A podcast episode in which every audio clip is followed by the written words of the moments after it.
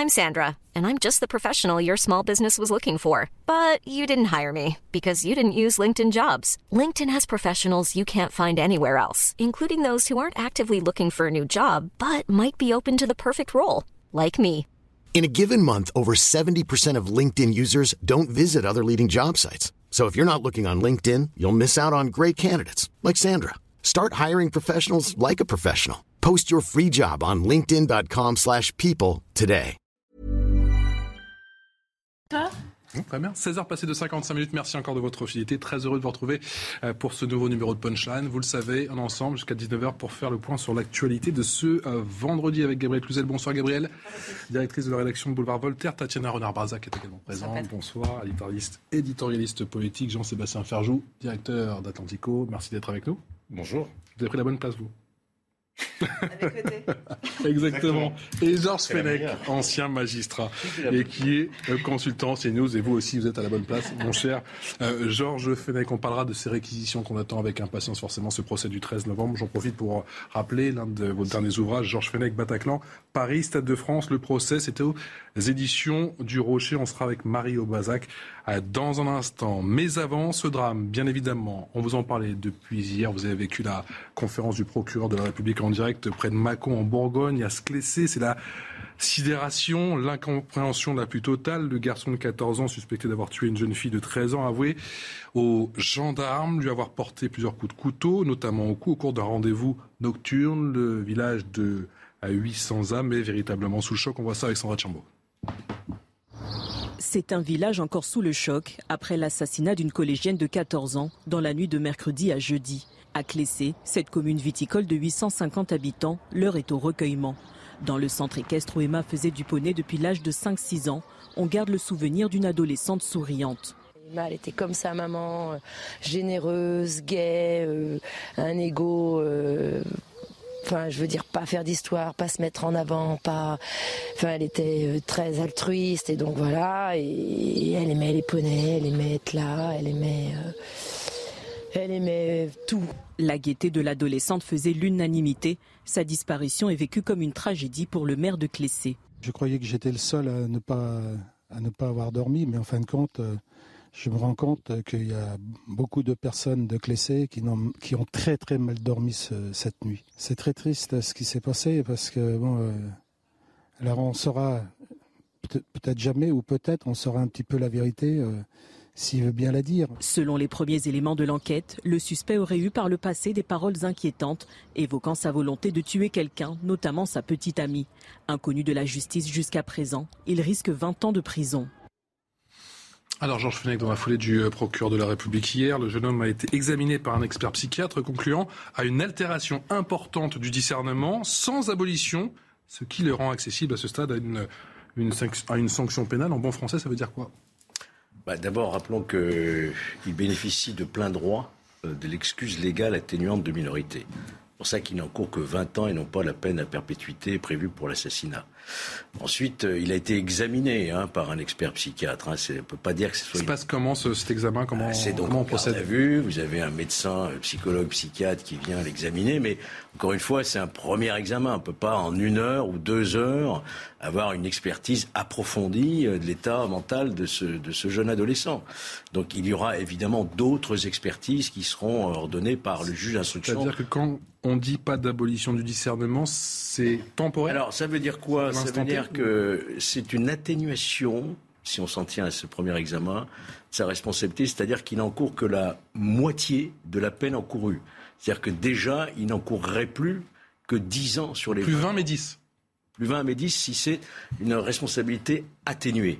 n'est-ce pas?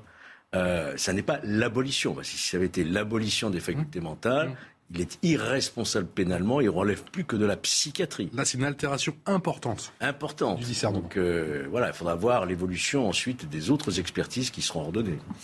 On va faire le point sur euh, eh bien l'essentiel de l'actualité à 16h passées de 59 minutes. Ce sera dans un instant effectivement la minute euh, info, mais peut-être votre réaction en tant que tant bah, que mère de famille, j'imagine. Trois choses, ouais, trois choses. D'abord, ce que je trouve fou à chaque fois et ce qui est à chaque fois extrêmement euh, terrorisant, c'est le décalage en fait qu'il y a entre les raisons de, de ces, euh, de, ces, de ces meurtres et les conséquences dramatiques euh, auxquelles ça mène. Parce qu'on voit là, c'était une histoire d'amour et, et, ça me rappelle l'histoire d'Alisha derrière Argenteuil, où il y a eu les mêmes, la même futilité en fait dans les raisons. C'est-à-dire que c'est un mauvais regard, c'est une jalousie, et on en arrive à un meurtre dans, des ados de 14 ans. Donc ça, c'est d'abord absolument terrifiant.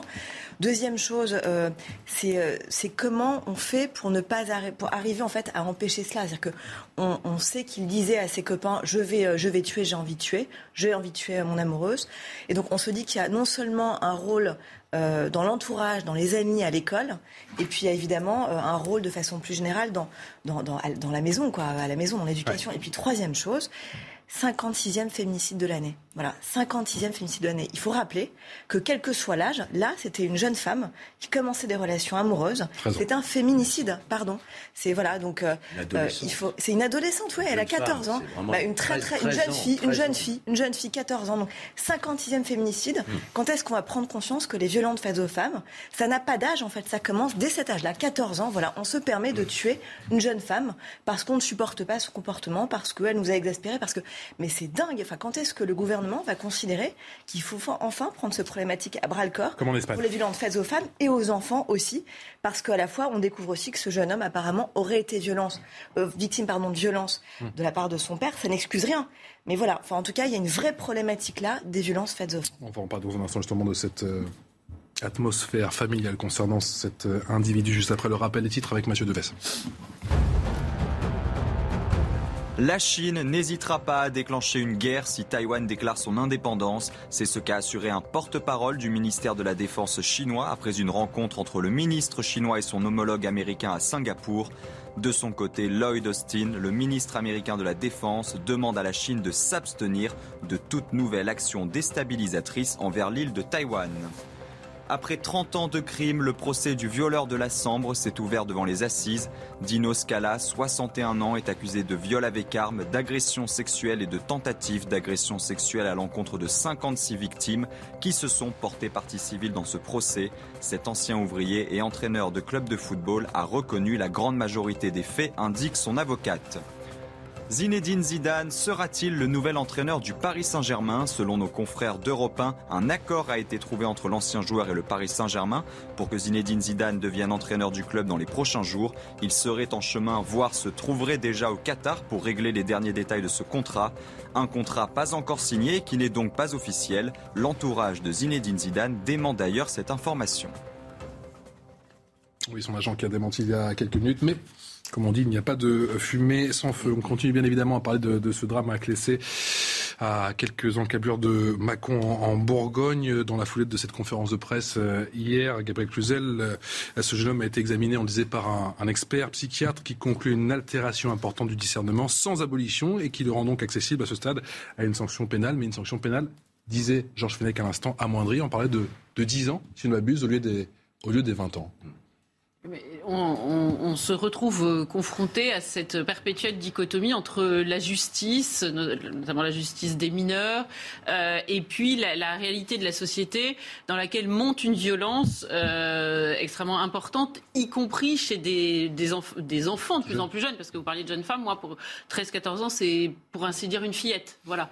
Et, lui n'était guère plus âgé, mais je crains que malheureusement qu'il faille se préparer à, toujours plus de violence dans ce domaine parce que euh, nous sommes dans un, dans, un processus très franchement de, de, décivilisation. Je vous, je vous renvoie aux, travaux de Norbert Elias, euh, qui est un sociologue qui s'était penché sur la civilisation, de, le processus de civilisation en Occident. Bah là, on a le processus inverse, c'est-à-dire qu'on revient quand il y a moins qui disent que ça a, toujours existé, vous me dites qu'il y a un phénomène d'accélération. Bien sûr qu'il y a toujours eu des, des, des, meurtres, mais on voit bien que la violence aujourd'hui est en train de monter. Vous parliez de féminicide. C'est normal que les femmes soient les premières proies parce que euh, il y a une réalité biologique qui font qu'elles sont plus faibles physiquement, même si d'aucuns euh, parfois veulent le nier, mais c'est un fait euh, parce que l'égalité entre hommes et femmes, c'est dans un contexte de, sérénité et de sécurité qu'elle peut se déployer, évidemment, parce que elle est intellectuelle mais pas physique, et donc c'est toujours les, hommes de façon générale, sauf exception, qui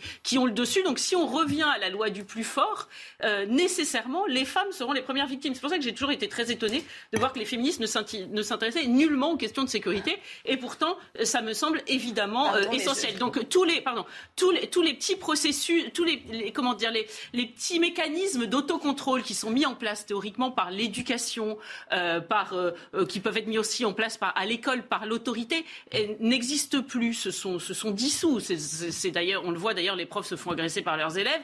Et, et, et tout cette autocensure, ce petit corset moral, finalement, ce tuteur qui euh, a, disparu et, les pulsions reprennent le dessus. Alors évidemment, tout le monde n'a pas ce, genre de pulsions meurtrières, mais je pense qu'il faut réfléchir à cet enjeu. Extrêmement rare, nous disait effectivement Jean-Pierre Bouchard, criminologue et, psychologue. On l'écoutera dans un instant, je sais pas votre réaction. Ah oui, non, pardon, mais enfin, Gabriel, euh, là, vous êtes en train de cautionner une vision de la femme qui est absolument ah, terrifiante. vous, trouvez que les femmes ne sont pas euh, moins fortes physiquement De partir du postulat bah, que parce que les femmes sont plus faibles physiquement, du coup, on en arrive à là. pardon, c'est ah, bah, ça veut dire que dans cette logique-là, on peut dire que parce que les femmes portent des jupes, du coup, elles se font violer. mais qu'est-ce que vous racontez Non, mais Gabriel, là, pardon, mais vous déroulez quelque chose. Non, mais d'accord, mais qui est restez. en tant que femme, je sais pas si vous avez Tatiana, il faut. Moi, je veux bien discuter avec vous, mais il faut que vous soyez cohérente. Donc là, vous êtes en train de me dire que les femmes ne sont pas plus faibles physiquement.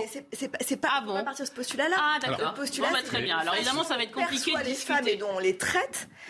Qui est tout à fait problématique. Ça n'a rien à voir. Jean-Sébastien Ferjou. Je pose un postulat. Non, mais j'aimerais bien y revenir parce que pour moi, c'est la quatrième dimension de poser le postulat que, les, que les, femmes, les femmes ne sont pas plus faibles physiquement que les hommes. Mais évidemment, c'est pour ça qu'il euh, y a la plupart des féminicides. C'est parce qu'elles n'arrivent pas à avoir le dessus physiquement. Et nier cette réalité, c'est les exposer à un grave danger. Pourquoi fait-on des, des, des, des, par exemple, des, sur un ring de boxe, ne mettons pas en, euh, en, même temps les femmes et les hommes, mais parce que ce serait toujours les mêmes perdantes? Moi, je, je, vous savez, je me rappelle de Chesterton qui disait un jour, euh, on mettra sur le bûcher les gens qui disent que 2 et 2 font 4. Bah, je crois que là, on y est. on n'a pas le droit de dire que les femmes sont plus faibles physiquement. C'est un truc d'absurde. C'est un débat. Mais à partir de ce postulat, on considère donc que les femmes ne sont pas égales avec les hommes, donc on ne peut pas faire les mêmes boulots du coup. Ça n'a rien à voir. Ça n'a rien. Ah oui, oui, oui. Ah bah chez les déménageurs, il n'y a pas beaucoup de femmes. Pardon, il n'y a pas beaucoup de femmes. Jean-Sébastien Ferjou, s'il vous plaît. Non, pas du tout. Mesdames. Non, mais je crois que si, on regarde les études sociologiques qui ont été menées dans le monde, la question des violences conjugales est beaucoup plus équilibrée que ce qu'on veut bien dire. Alors effectivement, en ce qui concerne les morts, c'est à peu près 70 contre 30%, 70% de femmes qui meurent sur les coups de leur conjoint contre 30% euh, pour l'inverse, sachant que dans les statistiques, on inclut aussi les cas qu'on appelle d'euthanasie compassionnelle. Mmh. C'est des personnes âgées dont le conjoint ou la compagne euh, vont être euh, très affaiblis et donc il arrive malheureusement, on le voit régulièrement dans les journaux, mmh. La réalité des statistiques, c'est ça. Il y a eu plus de 150 études sociologiques dans le monde qui montrent que les violences conjugales sont extrêmement équilibrées. Alors effectivement, jusqu'au moment du meurtre, mais qui peut être lié à une question euh, effectivement d'usage de la force physique. Mais si vous intégrez les suicides sous l'influence de la violence psychologique, c'est rééquilibré. Et il y a de nombreux sociologues qui ont travaillé là-dessus, dont un qui s'appelle François Bonnet. Mais il y a eu plus de 150 études, je vous le disais, dans le monde. Et donc c'est aussi une construction sociale que de parler féminicide parce que c'est à la mode. Et le sujet n'est évidemment pas de contester c'est un enjeu politique majeur. On a vu des pays qui ont réussi à faire de nombreux progrès, comme l'Espagne, effectivement, avec les bracelets. Donc je suis pas du tout en train de contester l'importance de cette cause-là. Je vous dis juste qu'on comprend mal la réalité quand on la décrit mal et que le phénomène des violences conjugales est beaucoup plus équilibré que ce qui veut bien y croire. Alors ça les rend pas plus acceptables. On est bien d'accord. Autant le sujet reste entier à la fin. Rentrer dans ce, débat qui est un débat entre les forces physiques entre hommes et femmes. Et la vision de la femme. que là, ça n'a rien à voir avec ça. Là, dans ce drame, on a affaire à un adolescent qui vient armé d'un couteau. Il a prémédité, il l'avait caché dans sa dans manche. Sa manche. Vous avez expliqué le procureur. Et cette pauvre et malheureuse adolescente a essayé de se défendre, puisqu'elle a réussi dans un premier temps à s'enfuir. Il l'a rattrapé pour lui asséner de nouveaux coups de couteau au cou.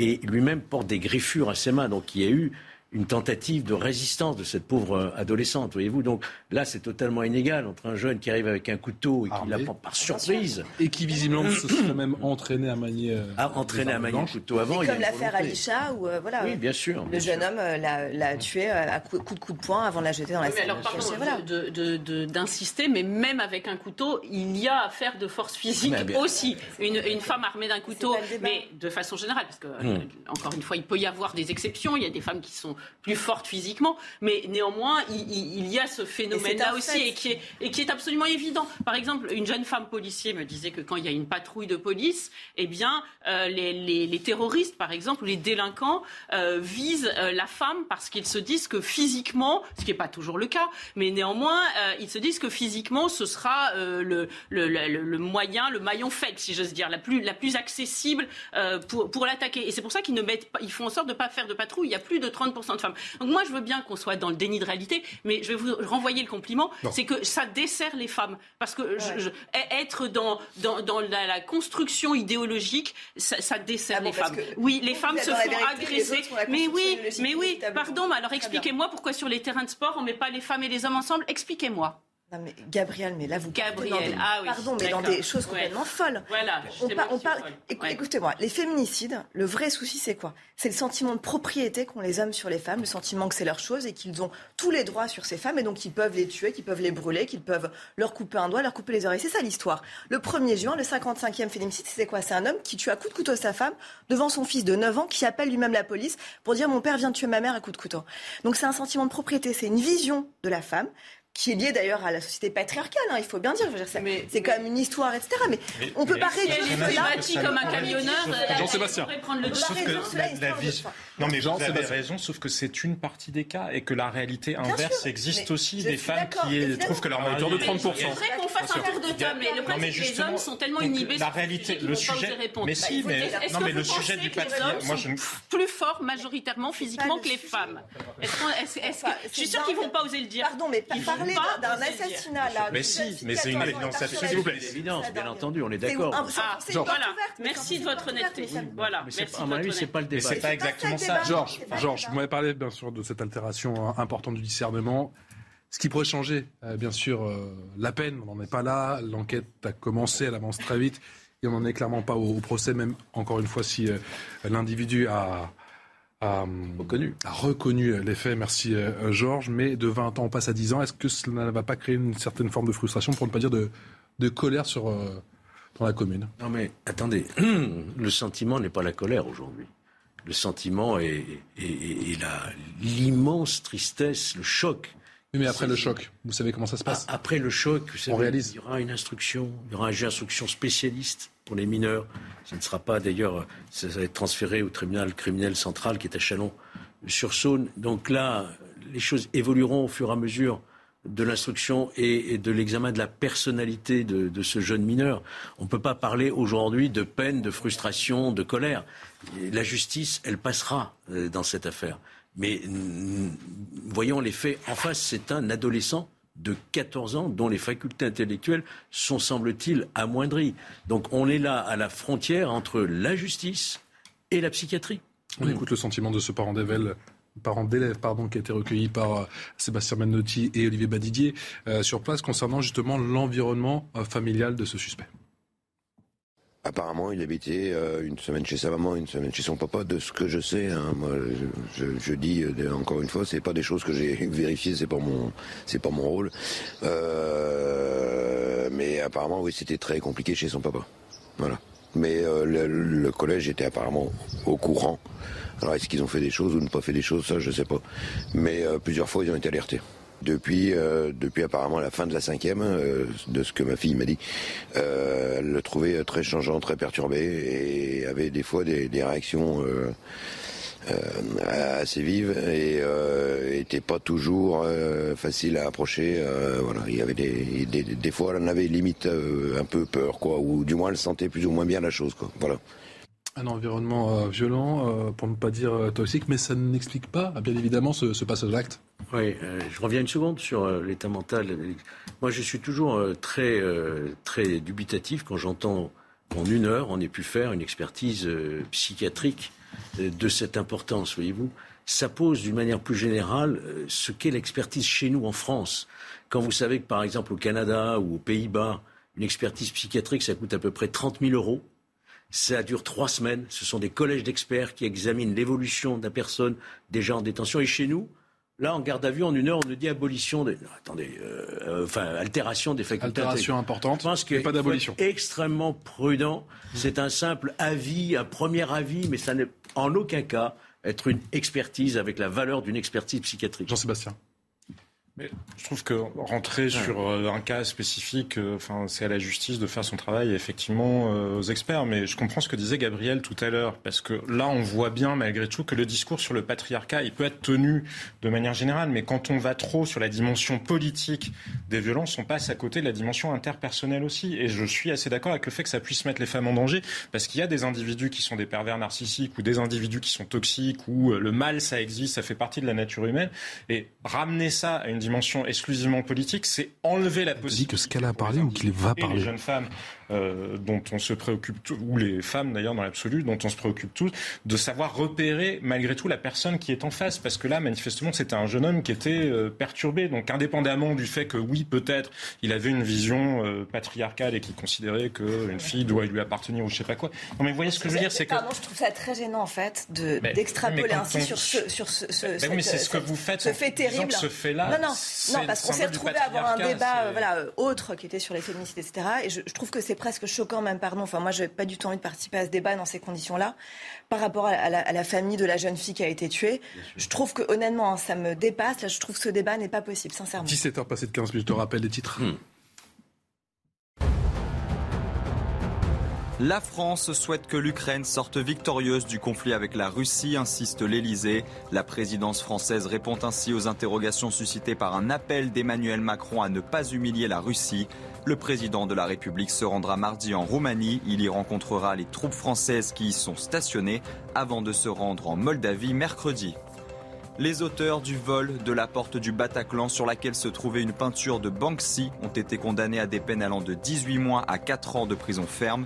Les faits qui s'étaient produits dans la nuit du 25 au 26 janvier 2019 avaient suscité une vague d'émotions. L'œuvre était considérée comme un hommage aux victimes du 13 novembre 2015. Alain Schmitt relaxé en appel pour violence conjugale sur Margot Pino. L'entraîneur de judo était accusé de violence conjugale par sa compagne, la judoka Margot Pino. Alain Schmitt avait déjà été relaxé en avril par le tribunal correctionnel de Bobigny. Aujourd'hui, il a donc été de nouveau relaxé par la Cour d'appel de Paris. Allez, la suite de euh, Punchline, toujours avec euh, Gabriel Cluzel, Tatiana Renard-Barzac, Jean-Sébastien Ferjou et euh, Georges Fenech sur ce plateau. On en vient à présent au procès du violeur dit de la Sambre entre 1988 et 2018. Dino Scala agressé sexuellement et violé. Plusieurs dizaines de femmes ont rejoint aux assises de Douai. Noémie Schultz, bonsoir ma chère Noémie, vous suivez ce, procès pour CNews, procès qui s'est ouvert cet après-midi. Hein. Absolument, et depuis le début de l'après-midi, Dino Scala euh, est assis euh, dans le box, euh, très souvent impassible, les yeux baissés comme spectateur de ce procès qui est pourtant le sien. Vous l'avez dit, il est renvoyé pour les agressions sexuelles, les viols ou tentatives de viol et agressions sexuelles sur 56 femmes des que Dino Scala n'ose pas regarder quand celles qui sont présentes, qui ont fait le déplacement aujourd'hui, se lèvent pour répondre à l'appel de leur nom. Il n'a pas soutenu le regard de celles qui l'ont parfois fixé longuement avec courage. C'est le cas de Valérie, par exemple, qui a cherché à, croiser son, son, regard, mais il n'a pas voulu, m'a-t-elle dit, le, le, soutenir. Il n'a pas non plus réagi, Dino Scala, à l'écoute de la longue énumération des faits qui lui sont reprochés avec ces similitudes très terribles et très troublante euh, entre les différents euh, euh, crimes qui lui sont reprochés. ça se passe au, petit matin, l'hiver, les jeunes femmes, parfois très jeunes, hein. la plus jeune avait 13 ans, la plus âgée 48, attaquées de dos alors qu'elles se lieu, sur leur lieu de travail ou, à l'école, de nombreuses menacées de, de, mort. Pendant trois semaines, cet ancien ouvrier électromécanicien sans histoire, ce père de cinq enfants, entraîneur, président du club de football local, va devoir s'expliquer sur ses faits, des faits qu'il reconnaît en partie. Il en reconnaît 39, euh, mais il en conteste 17 et c'est une blessure supplémentaire pour ces 17 euh, euh, femmes qui espèrent que de ces trois semaines de procès ressortira une vérité judiciaire les concernant. Trois semaines de procès, cette première journée d'audience qui était forcément très attendue. Noémie, est-ce que Dino Scala s'est exprimé? Oui, il est en train, il répond depuis quelques minutes aux, questions du, président. Il n'est pas encore question du fond de l'affaire, des faits qui lui sont reprochés. Le président l'a d'abord interrogé sur les conditions de, détention. Ça fait quatre ans que Dino Scala est en prison. C'est la première fois qu'il était incarcéré. Encore une fois, c'est un homme qui n'avait jamais été condamné, qui n'avait pas de casier judiciaire. Il a été placé à, à l'isolement au vu des événements, je ne peux pas me plaindre, dit-il. Il a visiblement envie de, parler, de s'expliquer. Il explique qu'il a appris l'anglais, l'italien, qu'il lit beaucoup. Je m'occupe. Ça n'est pas facile, mais je ne peux que l'accepter. Euh, Dino Scala qui est maintenant interrogé sur euh, sa personnalité, son enfance. Euh, il parle de ses parents, sa mère grenouille de, de bénitier, sa place d'enfant du milieu, deux grands frères, deux petites sœurs. Lui qui a été enfant de cœur jusqu'à ses, 18 ans et une enfance parfois compliquée. C'est ce qu'il est en train de, de raconter. Merci beaucoup beaucoup Noémie pour euh, toutes ces précisions avec la réalisation de ce duplex signé Charles Baget pour CNews. On va écouter le sentiment de Mélanie, l'une des 56 plaignantes à ce euh, procès de Dino Scala. Qu'attend-elle du procès? Écoutez. Du procès, de savoir pourquoi ça, pendant plus de 20 ans, on a déjà. Pour vous, c'est incompréhensible. Oui, ouais. Puis j'avais fait un portrait robot aussi à l'époque. Euh, ben, après, euh, ne pouvais pas savoir que c'était le plus ressemblant, mais qu'il n'ait pas été diffusé, je ne comprends pas non plus. Enfin, il y a plein de, j'ai pas mal d'incompréhension par rapport à ça. J'ai plus peur, mais on verra quand il va rentrer dans la salle quand même. Je pense qu'il va y avoir un petit quelque chose qui va, qui va remonter. Voilà, pas mal d'incompréhension. Georges Fenech nous dit euh, Mélanie au micro de Charles Maget. Et 30 ans d'impunité, ça paraît incroyable. Oui, on, a affaire à un, multi-réitérant. C'est pas un multi-récidiviste. Parce que pour qu'il récidive, il faut qu'il y ait une première condamnation eh définitive et un autre fait derrière. C'est un multi-réitérant qui, pendant 30 ans, euh, agit dans toute impunité. C'est vraiment une interrogation. Aujourd'hui, ce serait sans doute plus difficile d'échapper parce qu'on a. Parce que la parole se libère? Non seulement parce que la parole se libère, mais parce qu'on a des dispositifs d'enquête de police scientifique aujourd'hui qu'on n'avait pas il y a 20 ou 30 ans, si vous voulez. On a notamment des, logiciels intelligents, Anacrim et autres logiciels qui permettent de faire des recoupements sur les modus operandi, sur recouper les affaires. Parce que là, c'était toujours le même modus operandi, mais c'est vrai que le profil des victimes était vraiment différent entre une victime qui avait 13 ans et une autre qui avait 48. Oui, c'est vrai, mais bon, par exemple, les traces ADN, aujourd'hui, on, a, on peut même faire des profils génétiques à partir euh, de l'ADN. On peut faire des portraits robots. Euh, donc, vous voyez qu'on a beaucoup évolué. Un individu. Euh, euh, qui agit ainsi aurait beaucoup plus de difficultés, si je puis dire, à passer à travers. Hein. Tatiana. Juste pour rebondir sur ce que vous disiez, on voit aussi grâce à la vidéoprotection, la vidéosurveillance, aussi, parce que ça me rappelle aussi, donc c'est grâce à cela d'ailleurs qu'il a été confondu, et ça me rappelle l'affaire Nordal-Lelandais, où pareil, c'est grâce justement à la reconstitution minutieuse de ces euh, vidéosurveillances qu'on a pu voir l'ombre d'une jeune fille, euh, une toute petite fille pour le coup, là, à l'avant d'une voiture, et qu'on a, et qu'on a pu reconstituer le fil. Donc c'est vrai qu'on voit que le progrès de la science sont euh, faramineux dans la matière et permettent en effet d'avancer dans ces affaires. Ce qui est très troublant dans cette histoire, c'est la duplicité en fait de cet homme, quoi, qui était patron d'un club de foot local, marié depuis des années. Sa femme dit je ne le bon père de famille, entraîneur, bon père de famille, avec cela dit des antécédents de violence pour le coup sexuelle là, dans, la famille apparemment. Mais voilà, ce qui est dingue, c'est dû hein. pendant des années. C'est ça qui est très J'ai aux assises une affaire comme ça d'un père de famille euh, qui était euh, paroissien, euh, syndicaliste, conseil prud'homal, enfin vraiment une notoriété locale, quoi, un notable local, qui avait violé pendant 20 ans ses cinq, cinq garçons. Ah dans le silence total que personne n'avait vu. Hum. Et, c'était des enfants qui étaient complètement détruits. Et pourtant, il avait une vie sociale tout à fait intégrée. On le voit. Des enfants détruits, hmm. des adultes aujourd'hui qui ont parfois encore peur. C'est le cas en tout cas de Betty. Écoutez. Je partais le matin au lycée. Euh, ma sœur d'habitude devait m'accompagner. Et pour une fois, elle commençait plus tard. Donc je suis partie toute seule. Il faisait noir. Et puis, arrivé à un moment, j'ai entendu quelqu'un courir derrière moi. Et il m'a attrapé par derrière et il m'a emmené dans une pâture et là il m'a violé. Il m'a bandé les yeux, il, a voulu regarder ma poitrine et puis après bah, l'acte s'est passé. Donc, euh, et avant de partir, il m'a demandé de compter jusqu'au 30. Et moi je pensais qu'il était derrière moi, qu'il allait me tuer. En fait non, je suis partie, j'ai même pas osé regarder autour de moi, je suis partie, euh, j'ai tracé directement à l'école. J'ai toujours peur, ça c'est sûr. Je dors toujours la télé allumée. Je sors toujours pas seule dans le noir. Ça m'est pas arrivé depuis. Je suis toujours accompagnée et toujours un peu peur pour les enfants. Ça leur arrive un jour, donc euh, je stresse beaucoup. 56 plaignantes et bon nombre d'entre elles, Gabriel Touzel, qui ont encore peur, 10, 20, même 30 ans après.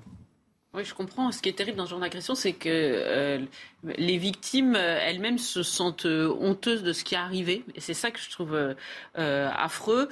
Et, par ailleurs, quand elles sont confrontées, c'est vraiment une deuxième épreuve. Il y avait le premier témoin qui disait J'ai vraiment peur de rentrer dans cette salle mmh. où il y aura le prévenu. Et, et, on peut le comprendre parce que leur inquiétude, c'est qu'elles savent la grande duplicité de cet homme. Et je pense qu'elles doivent se dire Mais euh, peut-être qu'il euh, arrivera d'une façon ou d'une autre euh, à se remettre un jour en travers de ma route. Et c'est pour cela qu'il faut absolument que la justice envoie un, grand signal et montre que, à tout jamais, elles seront mises à l'abri de, cet individu.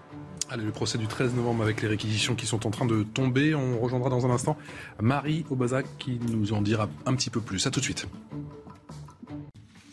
17h passées de 30 minutes. Merci encore de votre fidélité à CNews et à Punchline. On est ensemble pendant encore un petit peu plus d'une heure et demie pour faire le point sur l'actu de ce vendredi. Quelle peine requise pour Salah Deslam La réponse dans un instant avec euh, Marie Aubazac qui se trouve euh, sur place juste après le rappel des titres avec Mathieu Devez. La perpétuité incompressible requise contre Salah Abdeslam dans le procès des attentats du 13 novembre. Il est l'unique membre encore en vie des commandos qui ont fait 130 morts à Paris et Saint-Denis. Cette sanction rarissime qui rend très infime la possibilité d'un aménagement de peine a été demandée, je cite, au regard de l'immense gravité des faits qui lui sont reprochés. Les syndicats rassurés par Emmanuel Macron sur le calendrier des retraites ont assenti qu'il n'y avait pas de volonté de précipitation de sa part, a déclaré Laurent Berger, le secrétaire général de la CFDT, à sa sortie de l'Elysée après un déjeuner avec le président de la République. Les syndicats ne voulaient participer à aucune concertation pendant l'été, alors qu'hier, Emmanuel Macron déclarait vouloir lancer dès cet été ce chantier pour pouvoir le mettre en œuvre à l'été 2023 les États-Unis vont lever l'obligation de test Covid pour les voyageurs arrivant par avion. Tous les voyageurs âgés de plus de deux ans devaient présenter un test négatif de moins d'un jour avant le décollage, et ce, quel que soit leur statut vaccinal.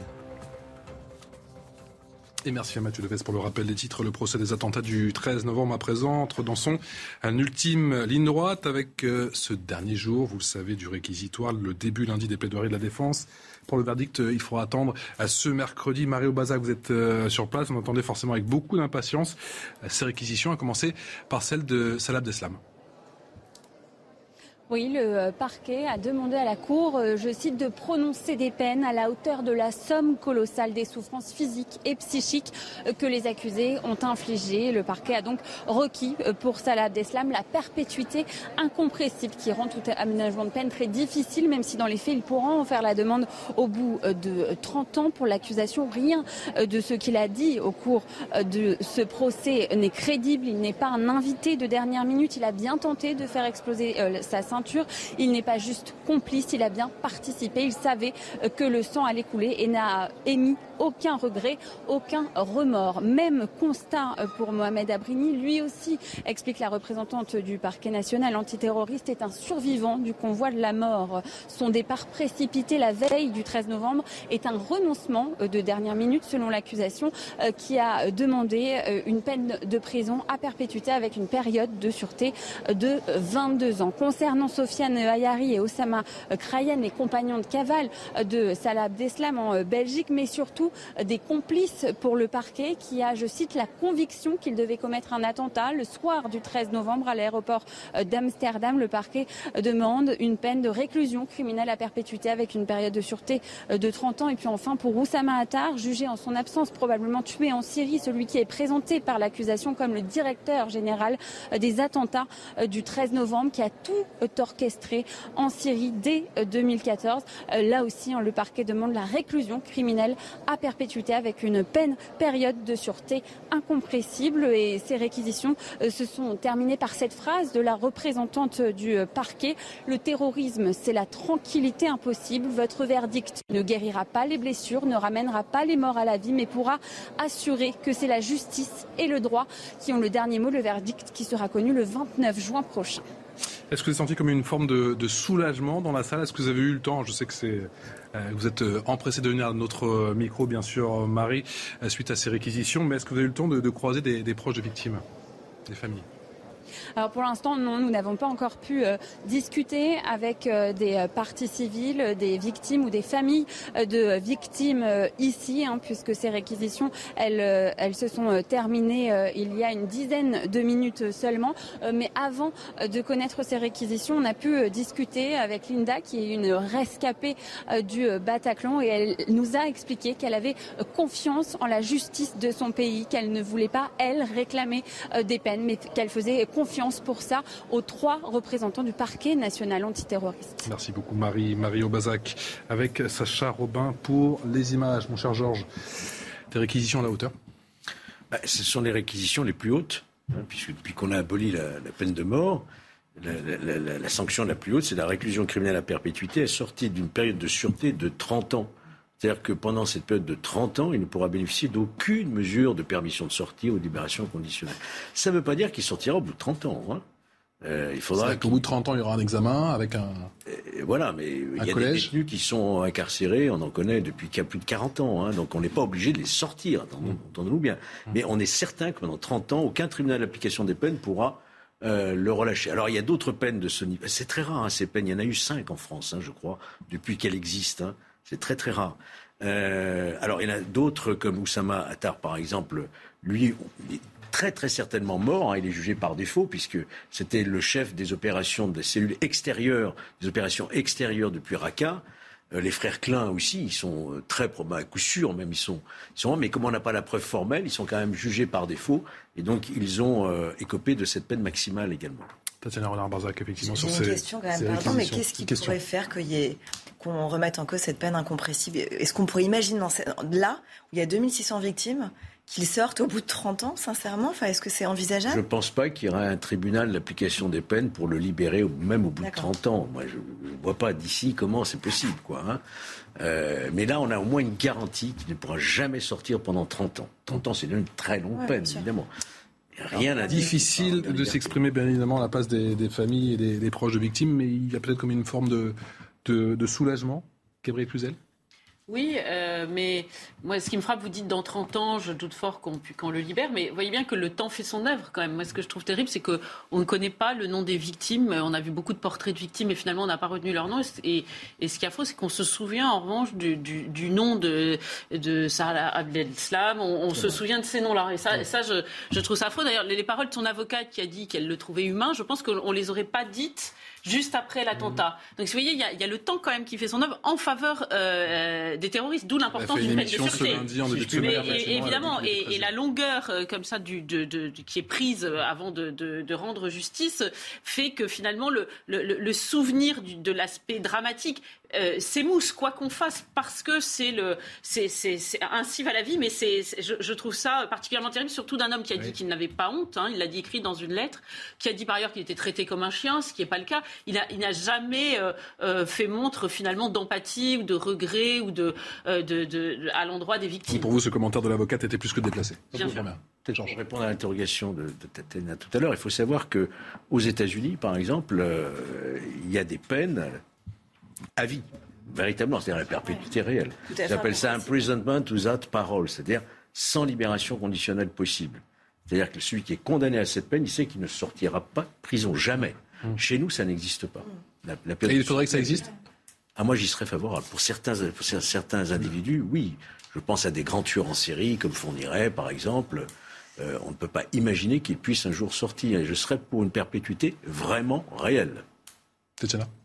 C'est vrai que quand, quand on, moi je, me suis pensé sur les réquisitoires que j'ai trouvé d'ailleurs euh, très euh, à la fois très touchant euh, et, et, et, très très intéressant parce que la, première avocate générale qui s'est exprimée a fait tout un réquisitoire. En fait, son introduction, c'était sur en fait qu'est-ce qui va rester de ce procès? C'est ce que vous disiez tout à l'heure. En fait, c'est au final, c'est les témoignages des victimes. Mhm. C'est euh, en effet euh, le nombre de victimes, mais c'est surtout le verdict que vous allez euh, délivrer.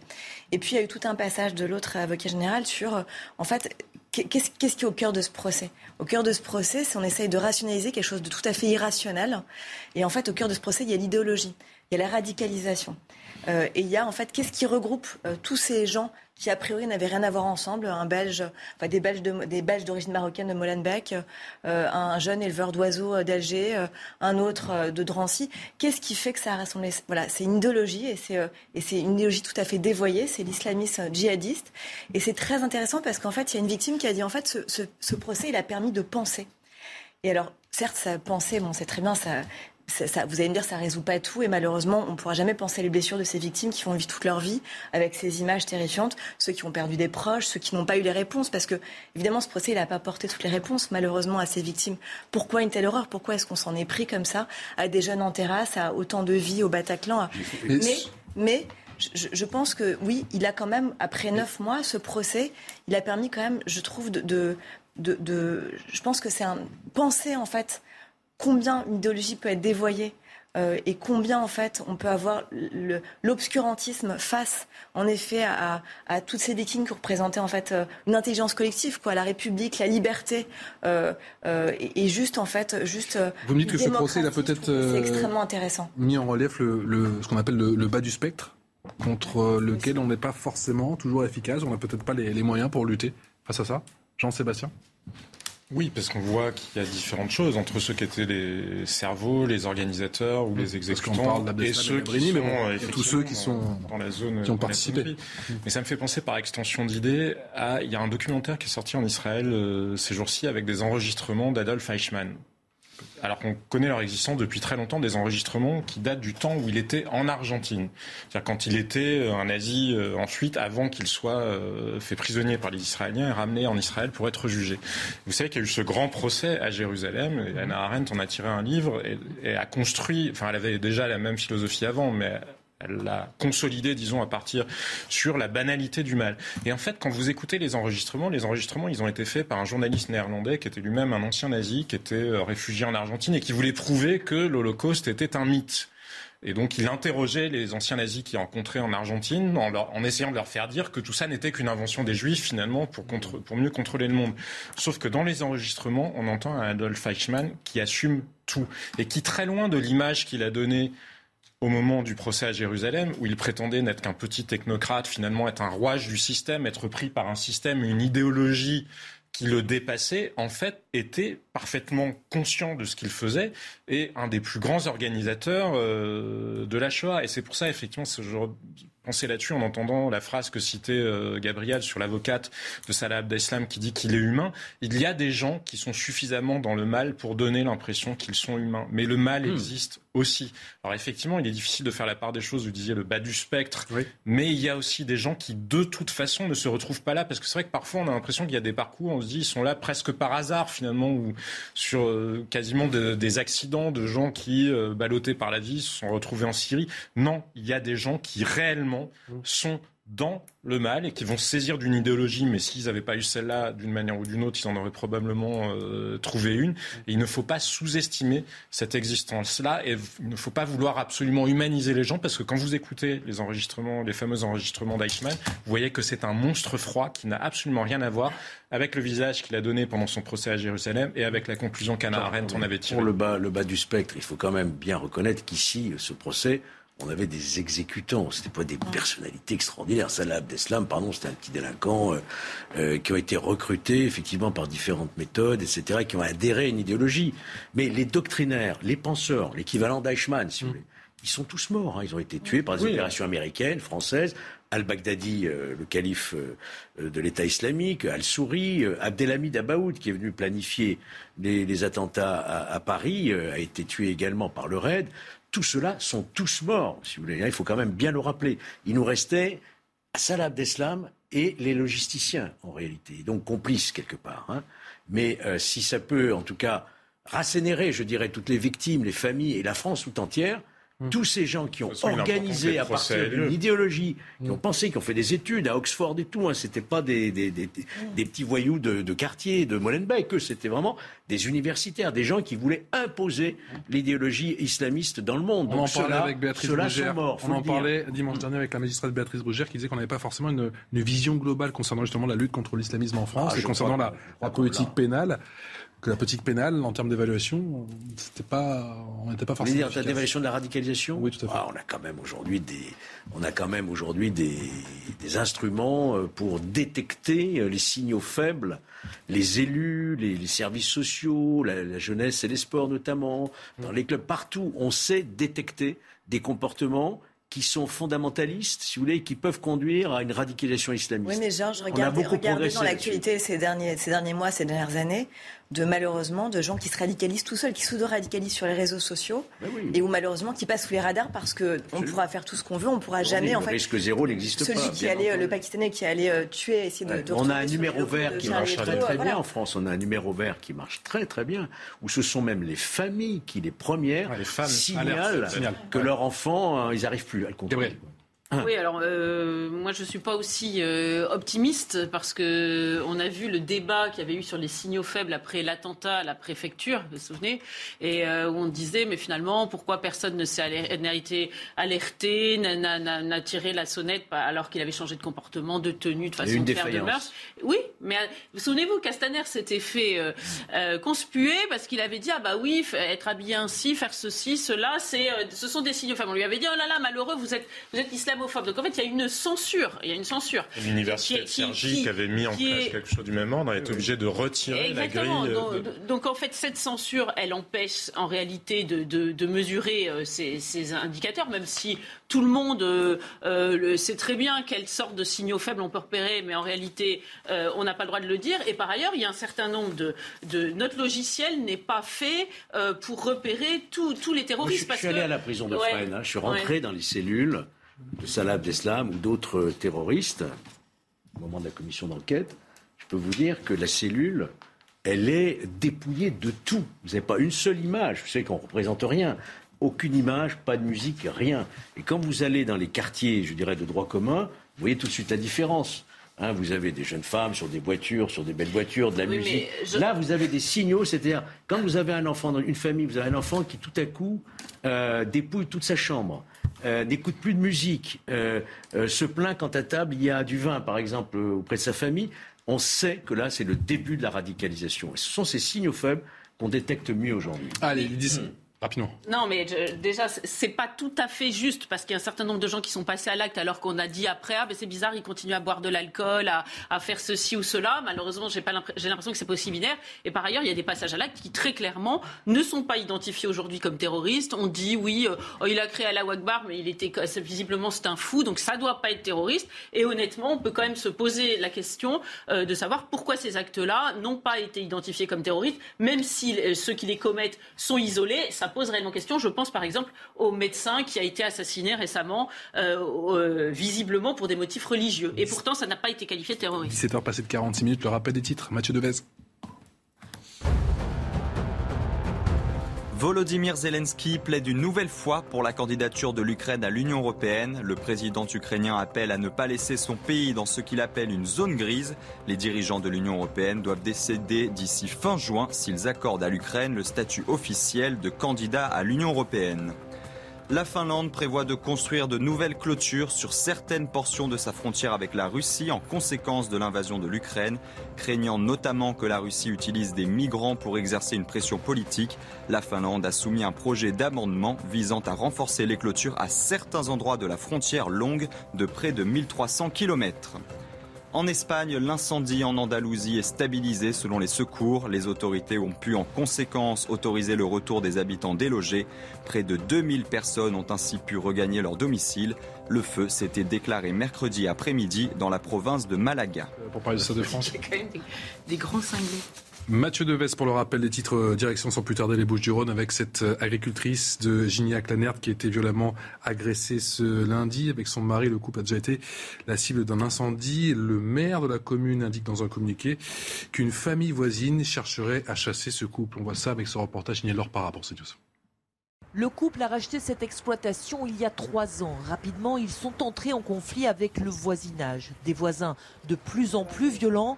Il y a eu des insultes, des jets de pierre, une brebis a été empoisonnée, le poulailler incendié.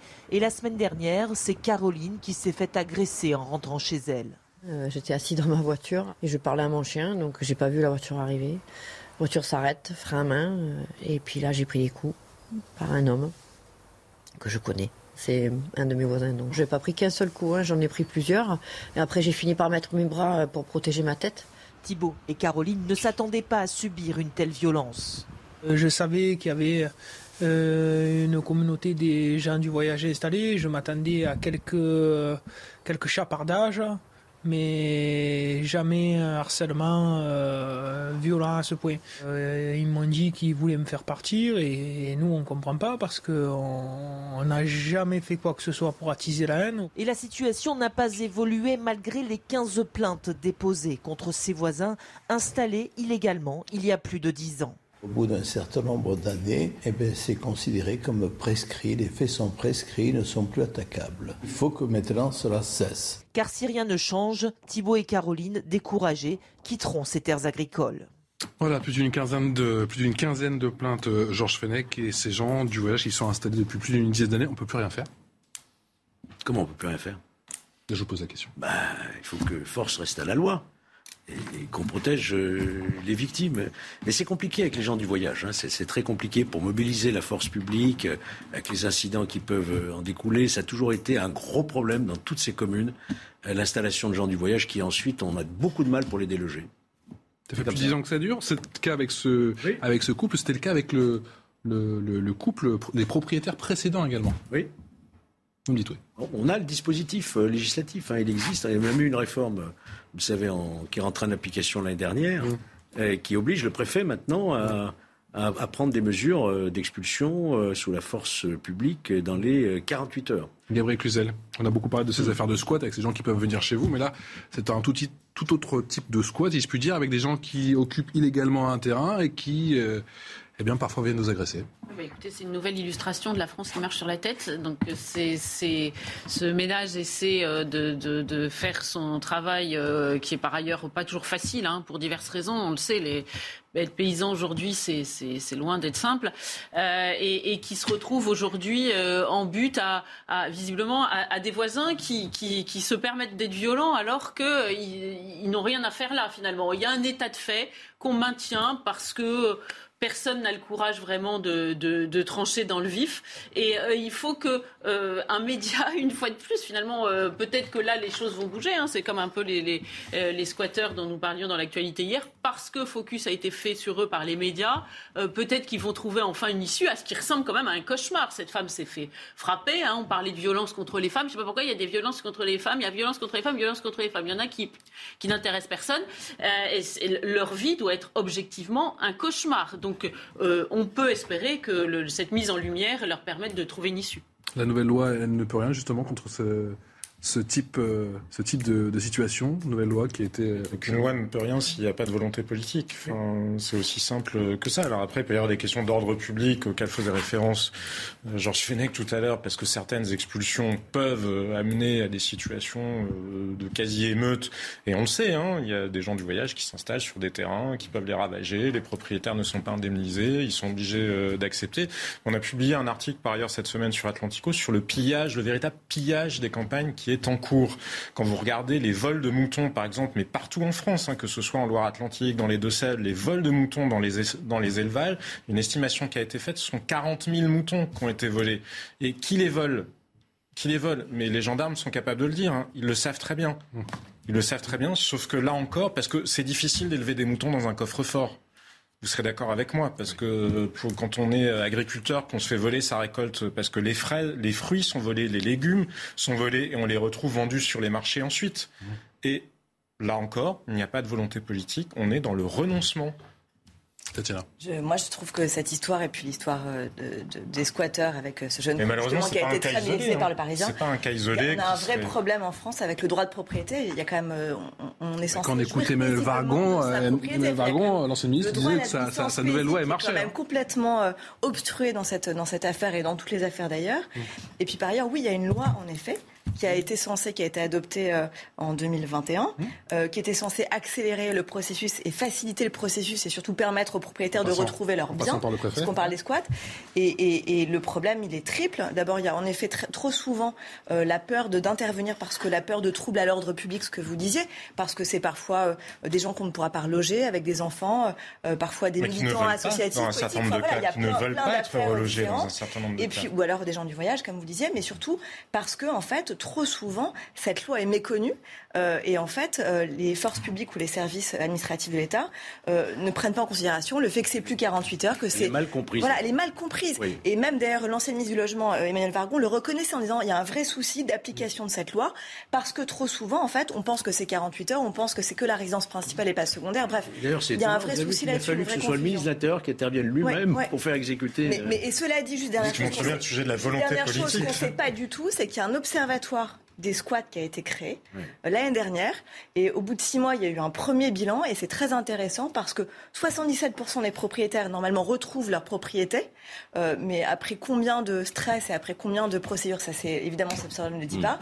Et deuxième chose, il y a quatre régions qui caracolent en tête des squats euh, et qui ont 80% des cas. C'est l'Île-de-France, c'est l'Occitanie, la région PACA et les Hauts-de-France. Voilà. Donc c'est quand même intéressant de se pencher sur la, à, la, fin de l'année sur les chiffres de cet observatoire. Et le risque, c'est que les gens se fassent justice eux-mêmes la loi n'est pas appliquée. Bien sûr, évidemment. Hmm. Ben, regardez ce qui s'est passé lors de la famille qui est partie. Il y a un groupe qui est venu pour euh, les gaz, etc. Donc évidemment qu'il y a un souci, bien sûr.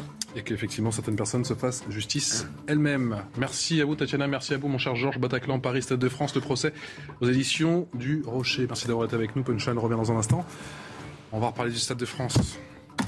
Et ces images de ces 220 caméras de vidéosurveillance je sais que vous voulez en parler, ma chère La RATP et la SNCF, on découvre aujourd'hui qu'en fait, là aussi, ça a été effacé. Ça a été effacé. RATP, SNCF, c'est la même chose. A tout de suite. 17h59 sur CNews. Merci encore de votre fidélité. On est avec euh, Karim Zeribi. Bonsoir. Consultant CNews. Merci de nous avoir rejoints. Gabriel Cluzel. Rebonsoir Gabriel, directrice de rédaction de Boulevard Voltaire. Tatiana nous a quitté, pardon, Jean-Sébastien Ferjou, directeur d'Atlantico. Et David Lebars. Bonsoir. Bonsoir. Monsieur le commissaire, secrétaire général, SCPN, une salle. Dans un instant, on parlera de ces images effacées, cette polémique qui est une nouvelle fois relancée concernant le Stade de France après cette finale chaotique de la Ligue des Champions aux abords du Stade de France. Juste après le rappel des titres, c'est avec Mathurio. Boris Johnson est consterné par la condamnation à mort de deux Britanniques par les séparatistes pro-russes de Donetsk en Ukraine. C'est ce qu'a indiqué cet après-midi son porte-parole. Le Royaume-Uni soutient l'Ukraine dans ses efforts pour les libérer. Selon Londres, ces deux hommes servaient dans les forces armées ukrainiennes et sont des prisonniers de guerre et non des mercenaires. Aux États-Unis, les voyageurs n'auront bientôt plus l'obligation de présenter un test Covid négatif pour entrer dans le pays par avion. C'est ce qu'a annoncé la Maison-Blanche. La fin de cette restriction entrera en vigueur dimanche. Le port du masque obligatoire dans les transports a aussi été levé en avril suite à une décision de justice après le vol de cette peinture du street artiste Banksy, une porte en hommage aux victimes du Bataclan. La procureure a, requis 18 mois à 4 ans de prison ferme à l'encontre des 8 prévenus jugés à Paris aujourd'hui. C'est 6 ans, dont 3 fermes pour l'homme qui aurait commandité le méfait, ainsi que 150 000 euros d'amende. Et près de deux semaines après la finale de la Ligue des Champions au Stade de France, c'est toute nouvelle révélation qui relance encore et toujours la polémique. Au cours d'une nouvelle audition au Sénat, c'était hier, on vous en parlait, on apprend que les images des 220 caméras du Stade de France ont été purement et simplement effacées. Regardez cet échange entre Laurent Lafont et Erwan Leprévost de la Fédération française de football. Les images sont disponibles pendant 7 jours. Au bout de 7 jours, elles sont automatiquement détruites et la seule façon, c'est qu'on aurait dû avoir une réquisition pour les fournir aux, différentes populations. En revanche, ce que je peux vous livrer, c'est le sentiment que Didier et moi-même avons eu en étant au PC Sécurité toute la journée. Euh, les images sont extrêmement violentes. Réquisition qui n'a pas eu lieu alors que la justice a été saisie dès le samedi soir? La justice a été saisie pour, euh, sur la base de l'article 40 sur le, la fausse billetterie. Pour ces images effacées, euh, David Lebar, on était déjà sous choc, ah, en tout cas c'est en ce qui me concerne, en, écoutant cet échange euh, hier soir. Euh, on apprend il y a quelques minutes que la RATP et la SNCF ont eux aussi effacé les images. Est-ce que tout ce petit monde peut plaider le louper? Alors, il va falloir être très pédagogique. On n'efface pas les images par malveillance. On a un système automatisé de vidéoprotection qui, selon le choix de l'opérateur, dure plus ou moins longtemps. Donc 7 jours pour le Stade de France, 30 jours pour la préfecture de police. Ça, c'est le premier point.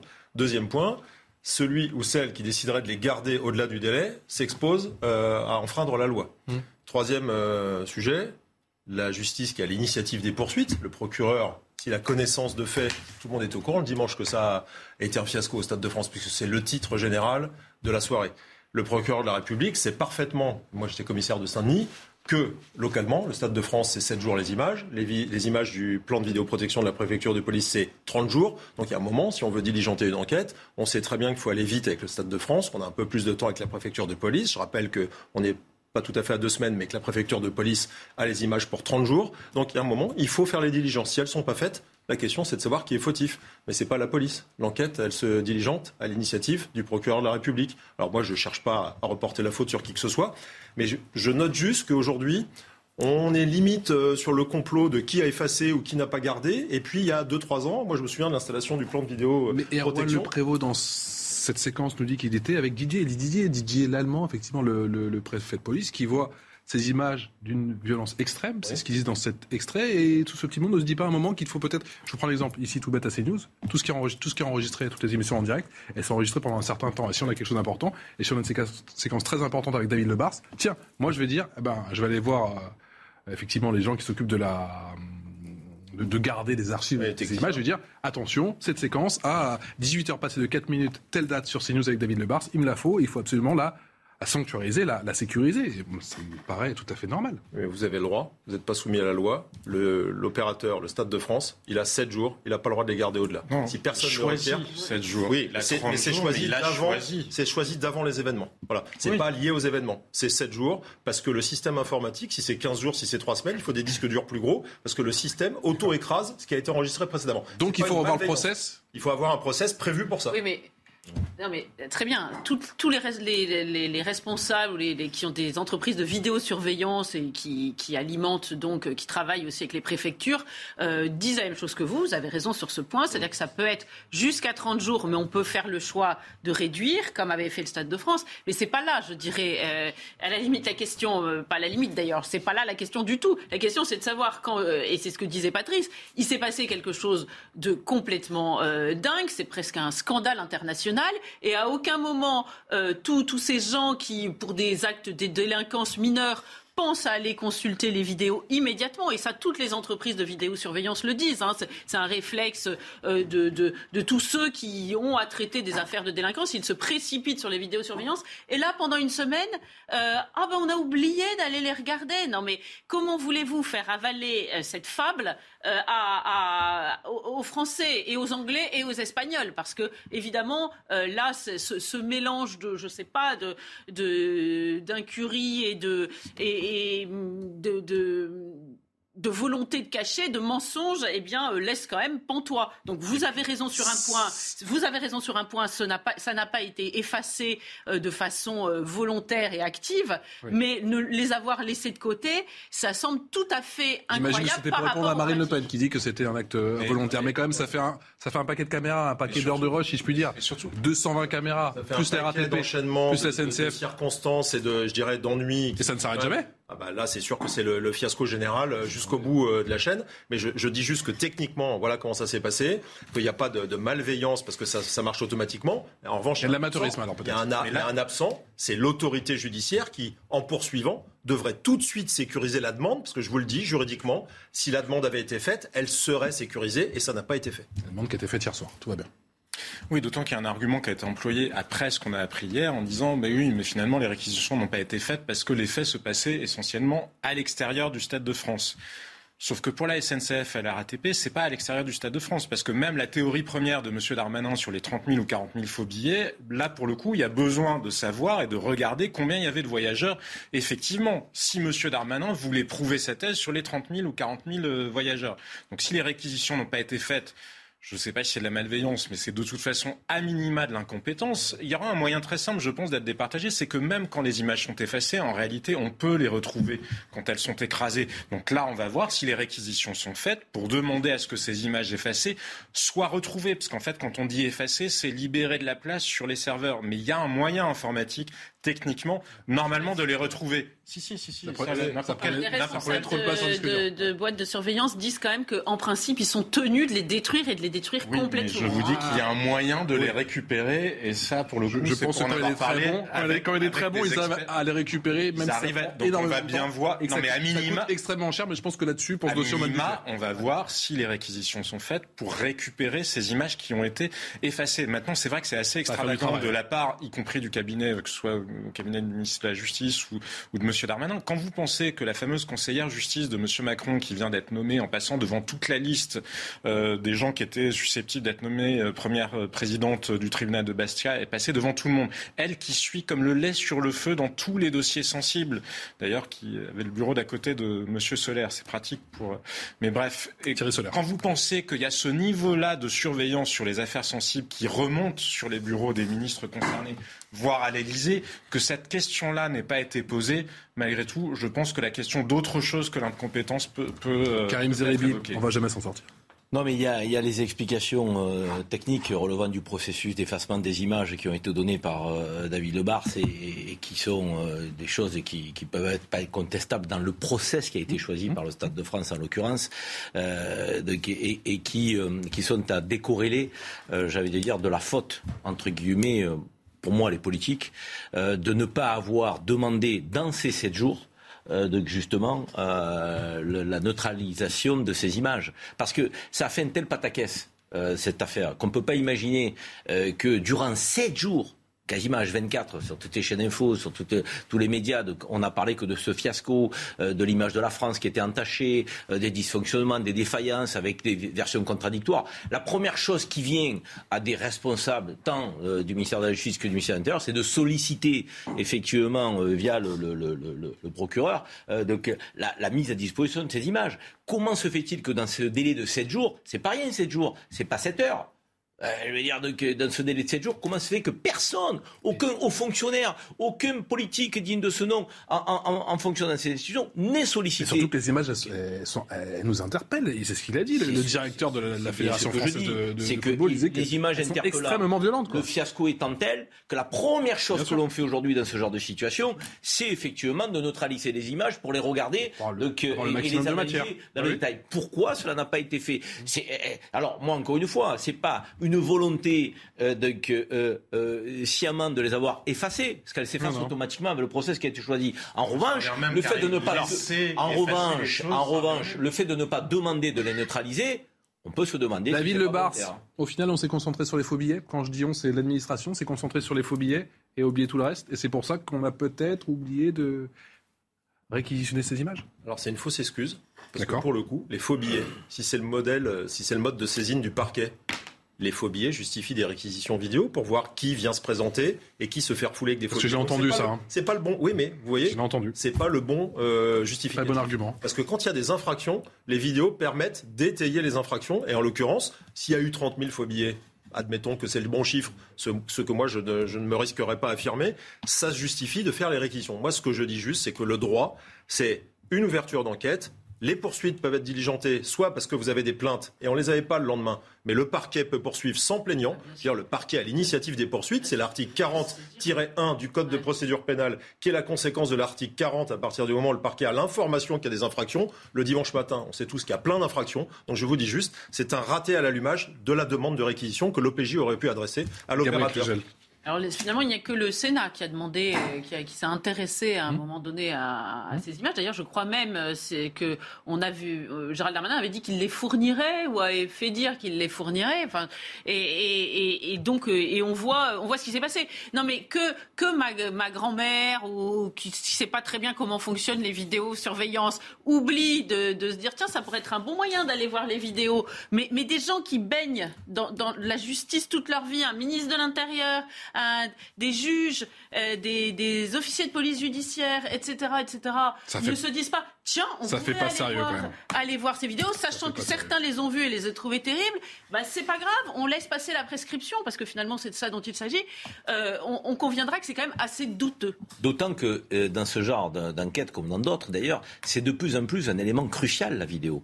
Bah et dans toutes les, situations. je veux dire, c'est par quand même la, la, la, vérité que peuvent relater ces images qu'à un moment donné, on oriente l'enquête et, et on va chercher les responsabilités des uns et des autres. Or là, effectivement, ce ne sera pas possible. C'est fort regrettable. Et les réactions politiques sans surprise sont ô combien nombreuses. Marine Le Pen et notamment l'opposition, c'est peu dire, avec les législatives dimanche, monte au créneau. Elodie Huchard.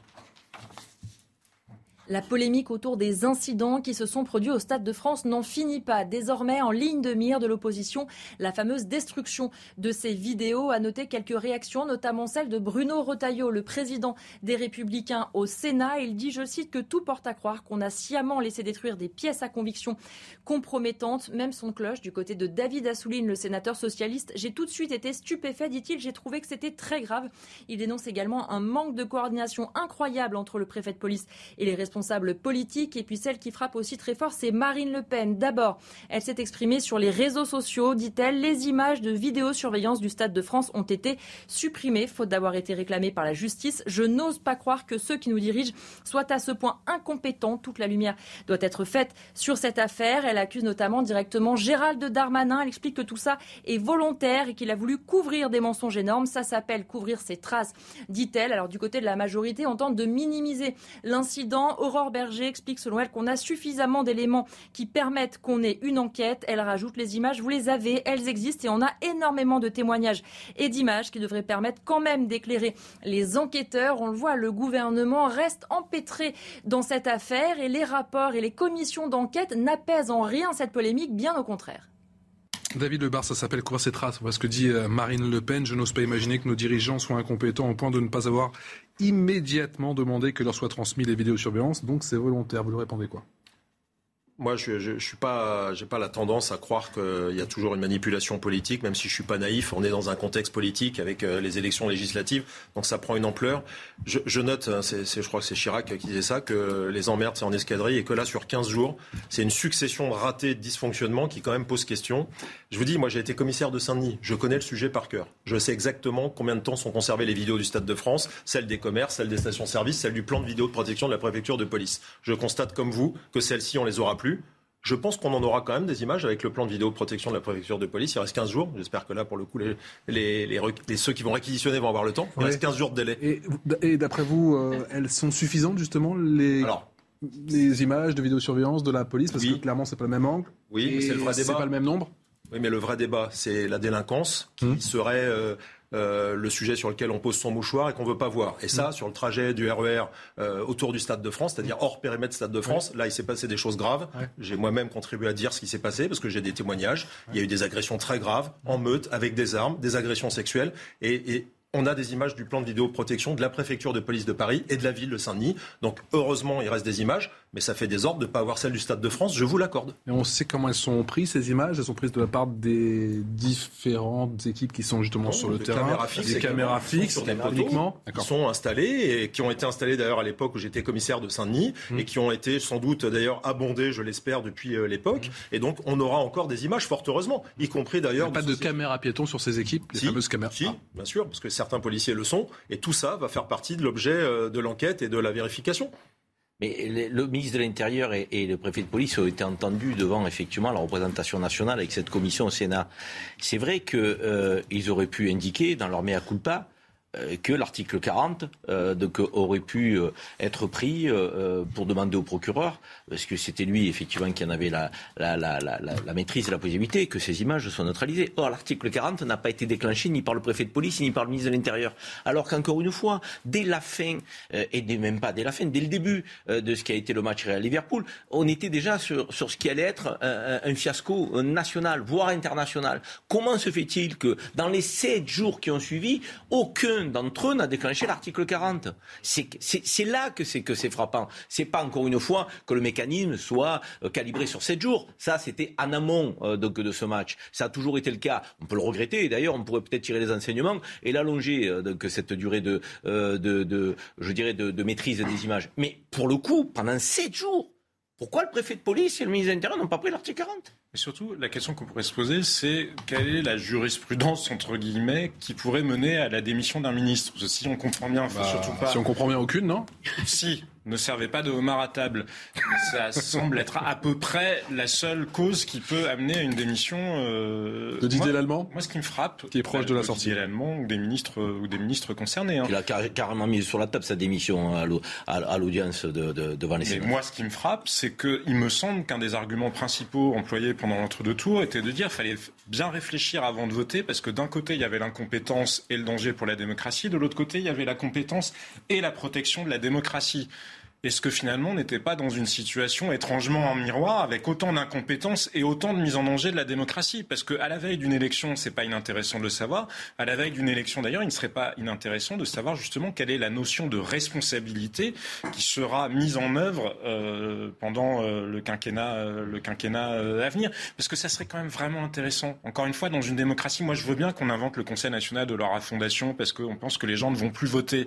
Mais peut-être que les gens iraient plus voter s'ils n'avaient pas l'impression justement qu'on les prend un peu, c'est moi l'expression, mais pour des cons. Didier Lallemand au rapport Stettier, effectivement, devant cette commission du- d'enquête du Sénat, il assume et, euh, et assume toutes ses décisions prises. Je suis le seul responsable de l'ordre public et de la sécurité. Donc j'assume la totalité des décisions prises et des conséquences de la situation. Je ne sais pas comment je peux vous le dire mieux que ça, monsieur le sénateur, mais j'espère être parfaitement clair. Vous me dites, euh, vous vous renvoyez la balle. Je ne renvoie la balle qu'à moi, c'est-à-dire je suis le seul responsable. Gabriel Cluzel, il l'avait déjà assumé, en tout cas en, en privé ou encore, bien évidemment, devant ses équipes. Là, il le fait devant les Français. Ça va Oui, suffire. bah, il, a- il a- il accepte d'être le fusible apparemment, mais euh, moi ce que je constate c'est qu'on passe quand même comme des pour- des peintres parce que ça, ça continue. hein. c'est vraiment la France Bozo le clown quand même. hein. il faut quand même se rendre compte de ça euh, vis-à-vis des, des Anglais, des, euh, des Espagnols qui, se- qui sont en attente d'une réponse et ça c'est assez effrayant. Alors il dit je suis responsable de tout. Bah, il est quand même pas responsable du tweet qu'a fait Gérald Darmanin euh, immédiatement dès le samedi soir en disant ah mais ça c'est c'est c'est la faute des Anglais et de leur faux billets. Hein. C'est parce que tout de suite euh, on, on a dirigé les regards vers les Anglais. Le récit de la préfecture de police. Ah bah peut-être, mais, euh, mais euh, Gérald Darmanin n'est pas la, la marionnette du préfet l'allemand, ça se saurait. Donc euh, je crois qu'il faut que chacun assume ses responsabilités. De fait, moi je trouve très troublant, on va se mettre à défendre ce pauvre François de Rugy. Euh, pardon, mais c'était pas gravissime son affaire de Momar comparé on est à ce qui se passe. Et, et, et, et, euh, il a été sacrifié. On comprend pas très bien finalement la logique. Non, mais la position du préfet allemand, elle est claire. Il veut désamorcer la problématique sur le plan politique, donc euh, en se positionnant comme le fusible potentiel. En gros, s'il y a quelqu'un à sacrifier, ce sera moi.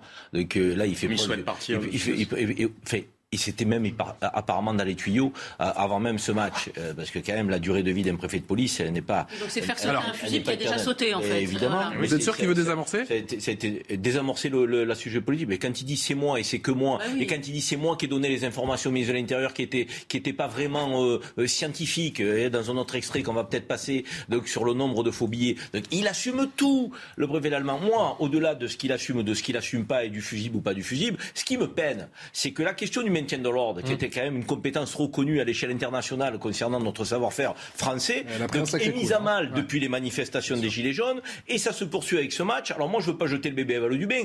Moi, je maintiens, et je résume pas notre, notre savoir-faire ou notre compétence régalienne à, ce- à cet événement. Mais il n'en demeure pas moins que ça fait mal quand même, parce qu'on était quand même reconnus. Et là, manifestation Gilets jaunes, euh, des, des- des- des contestations sur la manière dont on a assuré le maintien de l'ordre. Là, dysfonctionnement grave, avec euh, pas de volonté très flagrante de la part des autorités de faire lumière euh, sur ces dysfonctionnements. Euh, ça fait du mal. Alors moi, je ne suis pas inquiet sur notre capacité à organiser les grands événements. On a un savoir-faire qu'on pas, va pas jeter le bébé avec le bébé. Mais quand si même, je vous ai posé cette question. Karim, concernant effectivement le préfet allemand, c'est qu'il y a eu cet échange, cette réponse pour le moins tendue avec euh, cette question de la sénatrice Marie-Pierre de la Gontrie, avec euh, cette question précise. Quelles conséquences tirez-vous sur le plan personnel concernant ce fiasco du Stade de France La réponse du préfet.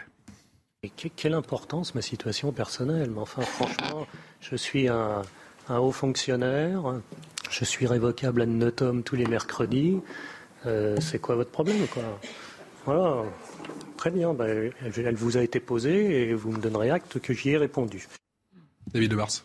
Oui, il a aussi dit avant qu'on voit cet extrait que la question personnelle, il répondra à titre personnel. Là, il parle euh, en qualité de préfet de police. Moi, je retiens trois choses.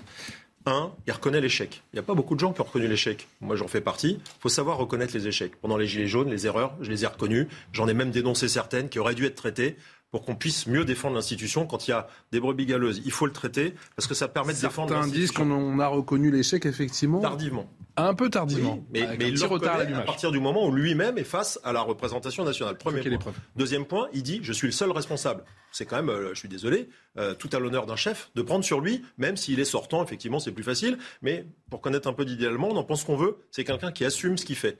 Euh, troisième point. On est aujourd'hui, 15 jours après, à pointer du doigt la police ou l'institution régalienne. Moi, je vous rappelle quand même qu'il y a une pluralité d'événements et de responsables qu'on a oubliés. C'est facile, la FIFA qui dit j'ouvre une enquête indépendante, indépendante l'UEFA, de qui et de quoi Pardon. L'UEFA qui où sont sont un peu- les responsabilités du transporteur Où sont celles des stadiers qui ont laissé passer leurs petits copains Où sont celles euh, des uns et des autres C'est un échec collectif, une succession d'événements. La seule leçon que je tire, c'est que Sur le si on continuum regarde- de sécurité, on a un petit peu oublié l'UEFA et la sécurité privée. beaucoup de monde et c'est bon, moi, ok, la police, mais il y a un moment, si on a des grands événements à gérer, d'abord, comme le dit Karim, on a fait très bien les choses avant. Moi, j'ai géré sept matchs de l'UEFA, pardon, de l'Euro 2016 où ça s'est très bien passé.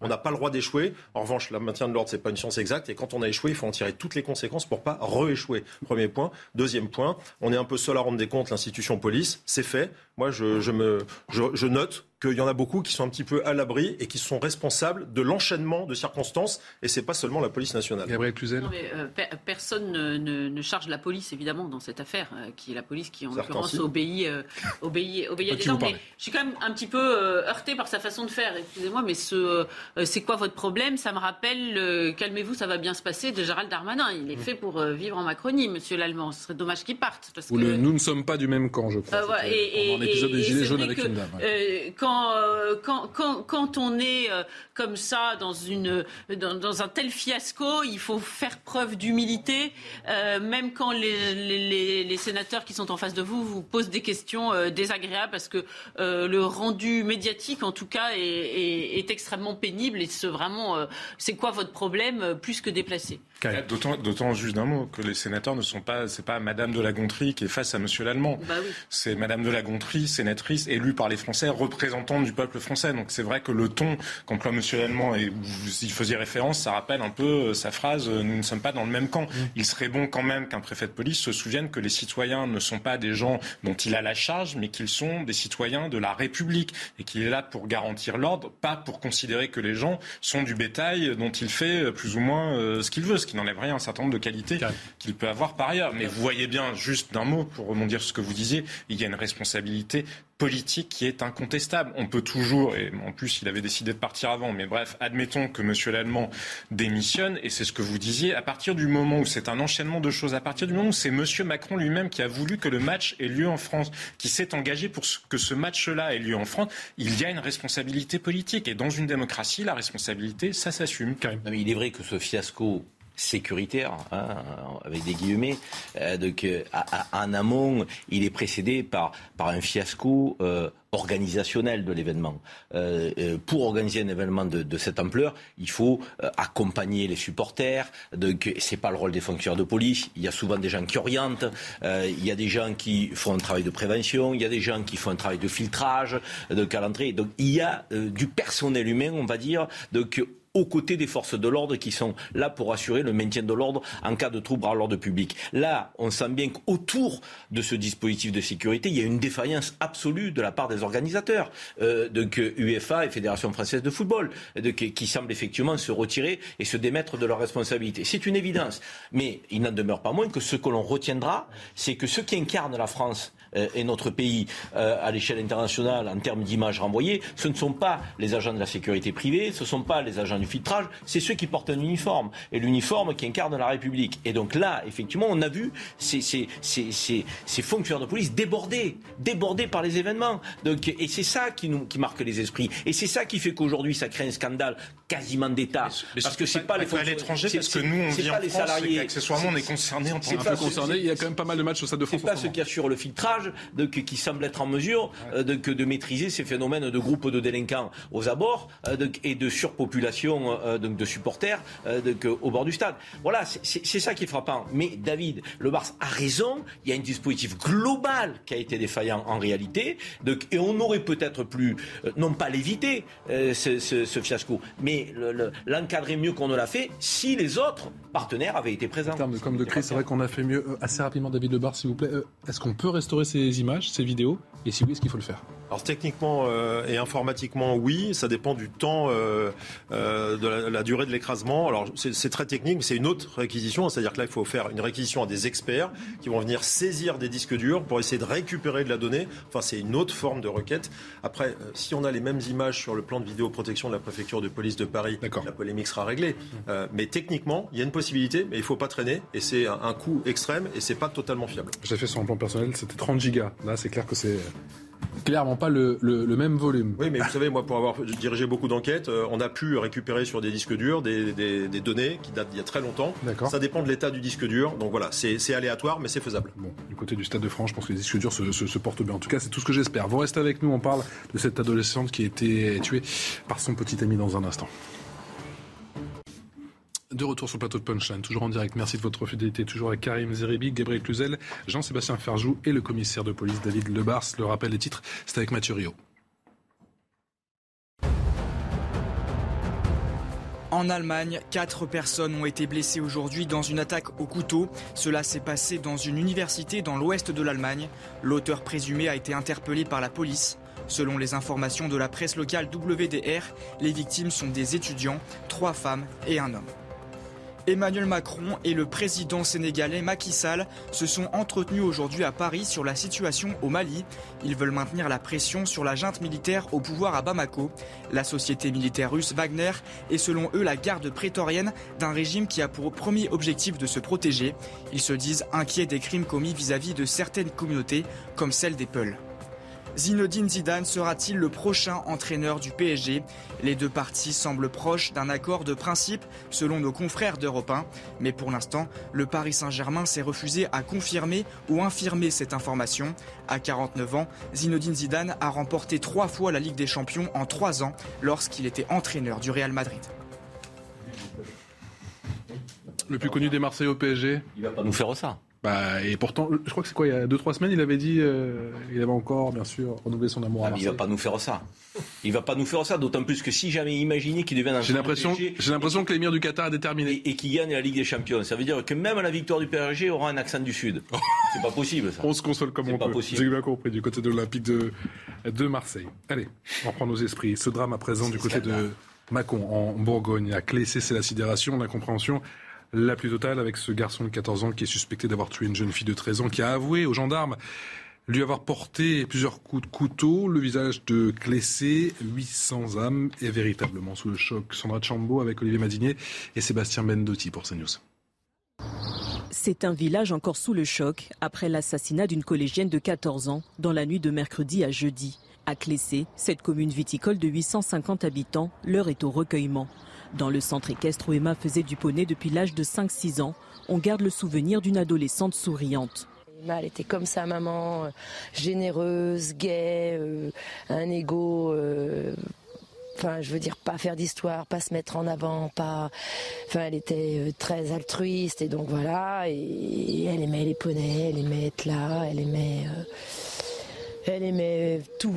La gaieté de l'adolescente faisait l'unanimité. Sa disparition est vécue comme une tragédie pour le maire de Clessé. Je croyais que j'étais le seul à ne pas, à ne pas avoir dormi, mais en fin de compte, euh, je me rends compte qu'il y a beaucoup de personnes de Clessé qui, ont, qui ont très très mal dormi cette nuit. C'est très triste ce qui s'est passé parce que, bon, euh, alors on saura peut-être jamais ou peut-être on saura un petit peu la vérité. Euh, s'il veut bien la dire. Selon les premiers éléments de l'enquête, le suspect aurait eu par le passé des paroles inquiétantes, évoquant sa volonté de tuer quelqu'un, notamment sa petite amie. Inconnu de la justice jusqu'à présent, il risque 20 ans de prison. David Le jeune homme a donc été examiné hier, hier soir hein, dans la foulée de la conférence de presse du procureur de la République et il conclut cet examen, ce psychiatre, à une altération importante du discernement, mais pas d'abolition qui rend accessible à ce stade justement une sanction pénale. Concrètement, ça veut dire quoi? Alors d'abord, si vous me permettez, parce que c'est un drame tellement épouvantable, euh, d'adresser une pensée à la famille, parce qu'en tant que père de famille, on doit être dans un sentiment que je ne veux même pas imaginer, c'est l'effondrement complet de, de, toutes les valeurs. Puis après, avec un peu de recul, c'est très dur à entendre, mais ce que ça dit, ça dit qu'à son âge, euh, à son très jeune âge, parce que la, la, responsabilité pénale c'est à 13 ans. Il y a évidemment en dessous de 16 ans des remises de peine, donc la peine encourue maximale est de 20 ans. Et s'il y a une abolition du discernement, en tout cas si le discernement est réduit, ça veut peut-être dire 10 ans. Pourquoi ça? Il faut l'expliquer à ceux qui nous regardent ou qui nous écoutent. Euh, un mineur euh, à cet âge-là n'a peut-être pas conscience de ce qu'il a fait. Et moi, je regarde un fait, c'est que le matin, il est allé au collège. Et s'il est allé au collège, euh, c'est ce qui vous fait justement vous dire qu'il n'a pas pris conscience justement de, l'acte qu'il avait perpétré? C'est le deuxième. Il laisse l'arme dans le corps de la victime. C'est extrêmement dur hein, de dire ça, mais c'est la réalité. Le procureur d'ailleurs a bien fait de beaucoup parler. Un, il laisse l'arme sur le corps de la victime. Deux, il reconnaît tout de suite auprès des gendarmes. Et le matin, il va au collège. Donc c'est ce qui me fait dire qu'évidemment, c'est lui qui l'a fait puisqu'il le reconnaît. On peut l'affirmer aujourd'hui, vu que le procureur le dit, donc on n'est pas dans le secret de l'enquête. Le procureur a raison de communiquer, mais on est dans une affaire tellement anormale qu'il faut communiquer pour ne pas imaginer que ce soit des faits divers courants ou qu'on ait des mineurs à tous les coins de rue euh, à cet âge-là qui puissent se poignarder. On est dans une affaire totalement anormale, mais il faut la comprendre sur le plan pénal. Évidemment, ce sera un autre discours et une autre compréhension de la part des parents. Mais voilà, c'est une horreur mais je crois qu'on a les éléments de quelque chose qui n'est pas rationnel et qui en tout cas n'est pas compris par le propre auteur. Altération importante du discernement, je le rappelle, sans abolition. Comment on procède justement pour ce genre d'examen avec un pédopsychiatre, avec un Ça, c'est des experts qui sont habilités par la Cour d'appel, hein, qui sont requis par la justice dans le cours de l'enquête et qui vont faire des analyses. D'ailleurs, il y en aura d'autres qui seront faites dans le cours de la procédure, de l'instruction à la demande du parquet ou de l'instruction ou des victimes. Et leur conclusion, du coup, la conclusion pourrait euh, évoluer, pourrait éventuellement changer? évoluer. Il peut y avoir des experts qui se contredisent. Tout ça peut évoluer, vous le savez, dans d'autres affaires. Hein. je ne vais pas les citer à l'antenne, mais tout ça peut évoluer. C'est l'instruction qui va permettre de cheminer pour savoir quel est l'état de conscience, l'état de, de responsabilité de l'auteur. Et puis un jour, il y aura un procès qui fera que, euh, avec ces experts, avec ces entretiens, avec ces auditions, avec ces témoignages, on saura, euh, enfin la justice, parce que c'est toujours la justice qui sait, et en tout cas qui décidera du sort de, ce mineur auteur d'un assassinat épouvantable. Karim Zeribi, on trouve jamais les mots. Effectivement, on en parle beaucoup sur ces plateaux, encore une fois, avec cette. Euh, cette fille qui avait véritablement la vie de, devant elle, qui a été poignardée de multiples reprises, qui a été véritablement poursuivie, hein, trois coups de couteau, elle a tenté de s'enfuir et puis l'assaillant l'a rattrapée face à l'horreur euh, absolue, euh, il est difficile de comprendre ce qui apparaît tellement incompréhensible, difficile d'expliquer ce qui apparaît tellement inexplicable. Euh, on a un environnement où rien ne se prête, j'ai envie de dire, au demeurant, même si ce type d'acte ne se prête nulle part. Mais on peut parfois se dire que dans un écosystème d'ultra-violence, euh, il y ait effectivement une forme de, violence répétée. En l'occurrence, on est dans un village où il fait bon vivre, il fait de l'équitation, c'est une fille rayonnante. Euh, c'est d'une cruauté absolue, d'une barbarité qu'on se dit, mais c'est oui, effectivement, son discernement ne peut pas être neutre à ce garçon. En plus, poignardé, plusieurs coups, ça a été décrit par le procureur, et puis se rendre au collège comme si de rien n'était. Là, effectivement, c'est assez perturbant comme comportement. Parfois, il y a des gens. Et puis, il avait eu ces mots, hein, Il y a des gens qui ont des moments de folie. Il disait qu'il voulait au commissariat. Et ils, expliquent qu'ils ont eu un moment de folie, qu'ils voilà, qu'à un moment donné, ça, ça, ça a pu fonctionner euh, donc, euh, euh, au, niveau du cerveau. Mais là, il s'est rendu au collège, comme si de rien n'était. Moi, ce qui, ce qui me frappe par-delà la sanction qui touchera ce gamin de 14 ans, euh, qui prennent 10 ans, qui prennent 20 ans, il sortira à un moment donné. Il sortira comment? Qu'est-ce qui se passera au moment où il sera enfermé? Moi, c'est ça qui m'interpelle. Parce qu'on en a des fous furieux qui rentrent en prison, qui commettent des actes, euh, qui euh, sont hyper décisifs pour la vie d'autrui, de la collectivité, de la société. Est-ce qu'à l'intérieur de la prison, pendant qu'il sera enfermé, parce qu'il sera enfermé à un moment donné, il y aura un traitement. Est-ce qu'on sera à même de dire, quand il va sortir dans 10 ans ou dans 20 ans, la société pourra s'estimer être à minima protégée Je n'en suis pas convaincu. Combien de violeurs sont sortis alors qu'on a eu des experts qui sont passés en revue, qui ont, fait des entretiens avec des remises de peine, des gens qui avaient 17 ans, qui sont sortis au bout de 10 ans, 7 ans avant, et qui ont violé à peine sortis je veux dire, à un moment donné, ce phénomène-là, il va falloir aussi qu'on soit prudent à ce qui va se passer au-delà, parce qu'il va être incarcéré, il va être emprisonné, il va être privé de liberté. Que se passe-t-il pendant la détention? Avec Antoine de Fond, bien évidemment, si je vous ai bien compris, Karim, la question de la réinsertion. On va écouter euh, l'ami de, la, de la victime, l'ami de la victime, qui nous parle de cette euh, relation toxique qu'avait cette euh, jeune femme, cette fille de, de 13 ans, justement, avec son petit ami. C'est-à-dire qu'il l'a manipulé beaucoup et qu'il lui faisait faire plein de bêtises et qui bah ils étaient euh, amoureux les deux mais enfin il lui faisait plein de crasses. Enfin il faisait un peu n'importe quoi avec elle. Il la l'insultait il la faisait sortir la nuit enfin plein de trucs comme ça. En fait par message il se parlait très mal et en face il y avait rien. Et il parlait très mal et la nuit il se rejoignait. Je sais pas ce qu'il faisait mais euh, en tout cas il était pas très gentil avec elle à 13 ans, 14 ans, on sait que effectivement toutes les émotions sont décuplées. Ça peut, d'après vous, expliquer justement ce, un tel déferlement de, de haine et de violence? Une fille de cet âge-là, je peux vous garantir que c'est, pas une jeune femme, c'est une, petite fille encore. Voilà, il faut se rendre compte quand même de ça, parce que force d'entendre parler de son petit ami, on a l'impression qu'elle a 25 ans. Non, il faut remettre les choses à leur place. C'est, une enfant. D'ailleurs, euh, il y a une vraie interrogation sur l'éducation affective que peuvent recevoir à, à cet âge les nos, enfants actuellement euh, parce que euh, ils ont sans doute pas la maturité pour mener une vie affective justement. Euh, quand on voit la façon dont il a manipulé et dont ça, s'est terminé il y a des vraies interrogations là-dessus parce qu'on se borne souvent à l'éducation sexuelle à l'école c'est bon c'est très sommaire et ça ressemble à un cours de plomberie. Il y a peut-être autre chose à, développer sur ces sujets dans une société libertaire qui a sans doute un peu semé la confusion. Mais moi je, je m'interroge, je suis ni juge ni psychiatre, mais je m'interroge quand même sur, la psychiatrisation euh, quand même euh, répétée de ces actes et je me demande s'il n'y a pas un cercle vicieux. C'est-à-dire que là, on voit bien qu'il y a un défaut d'empathie, une confusion entre le bien et le mal euh, majeur, mais finalement, d'être à chaque fois psychiatrisé, ça déresponsabilise et, finalement, l'absence de sanctions pénales ou, de d'une sanction pénale habituelle et normale pour ce genre d'acte, eh bien, euh, ne donne pas la, gravité de l'acte et ça a quelque chose de, profondément dérangeant. Euh, on, égrène euh, les, des affaires atroces sur ce plateau et il y a souvent, in fine, une psychiatrisation.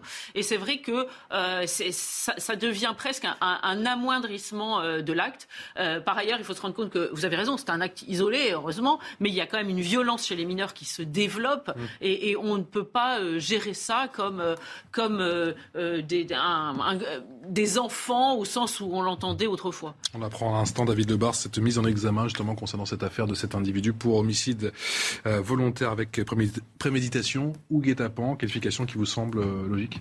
Même si vous n'avez pas accès au dossier, bien sûr. C'est entre guillemets, c'est l'assassinat. Hein. C'est-à-dire que ça a été préparé, prémédité. Euh, Karim Zeribi l'a dit, il va être incarcéré. Procureur qui parlait de ce couteau qui a été caché dans la manche. Bien sûr. Euh, il y a les rendez-vous nocturnes, il y a tous les actes préparatoires.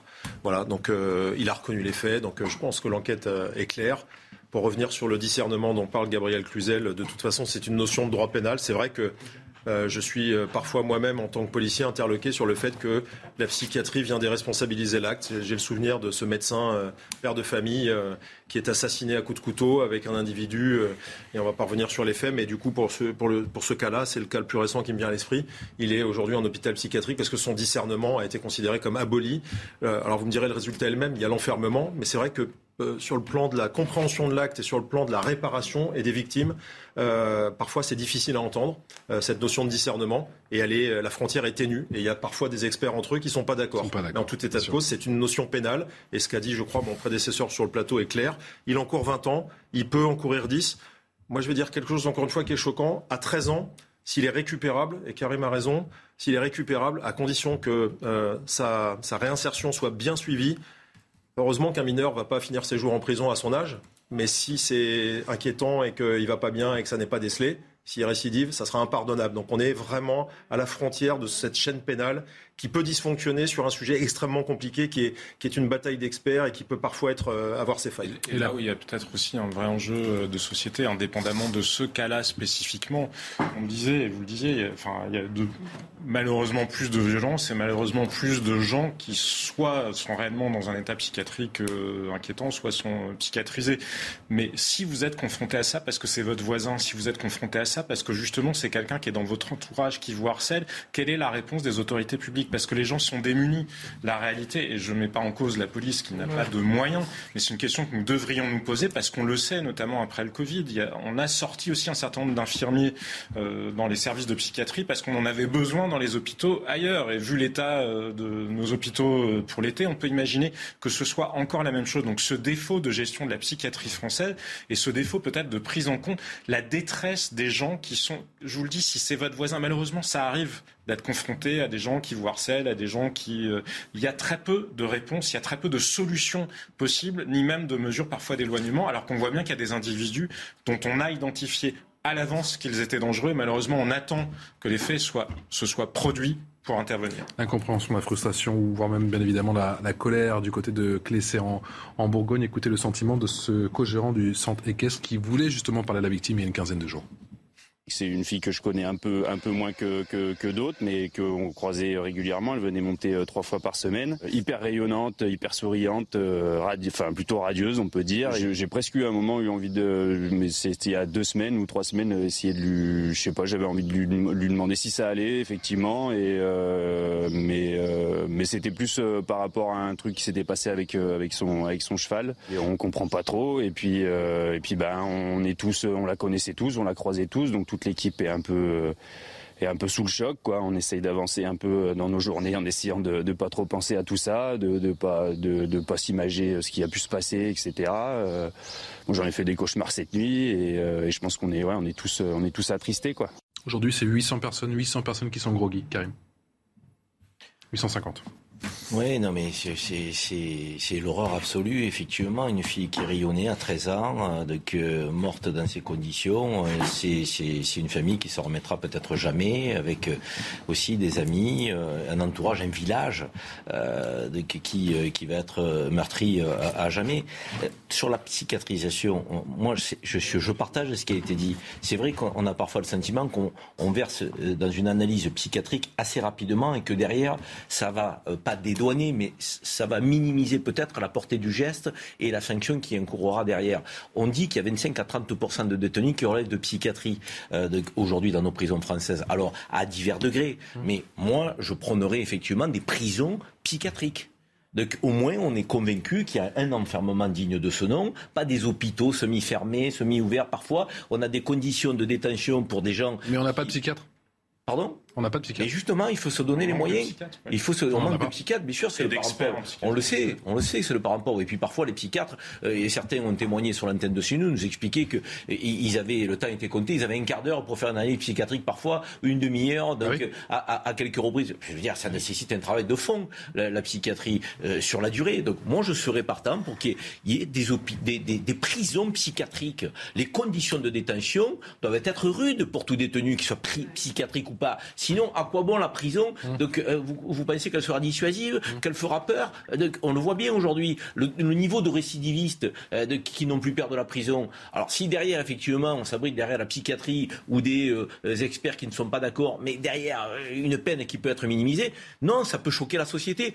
Faisons des prisons psychiatriques, traitons le sujet, embauchons des psychiatres donc, et, protégeons la société. Parce qu'enfermer encore une fois un temps donné, ça ne protège pas la société. Donc lorsque cette personne sortira, elle peut recommettre l'acte donc, euh, de, de, portée criminelle. C'est pas acceptable. vous êtes d'accord avec Karim Oui, oui, parce qu'un un procès a en plus une, une, une valeur publique et une valeur d'exemple. Quand, donc quand il n'y a pas de procès et, euh, la psychiatrisation euh, joue pour, presque pour exonération sur le plan public et social. Et c'est ça qui est extrêmement dérangeant. Vous évoquiez le cas de, euh, celui qui a tué Alban euh, Gervais, le docteur auquel vous faisiez allusion, mais il y a le jeune Timothy. Moi, je connais, j'ai eu au téléphone quelqu'un de sa famille. C'est vrai que, euh, pareil, c'est un, Afghan qui était sous effet de la drogue.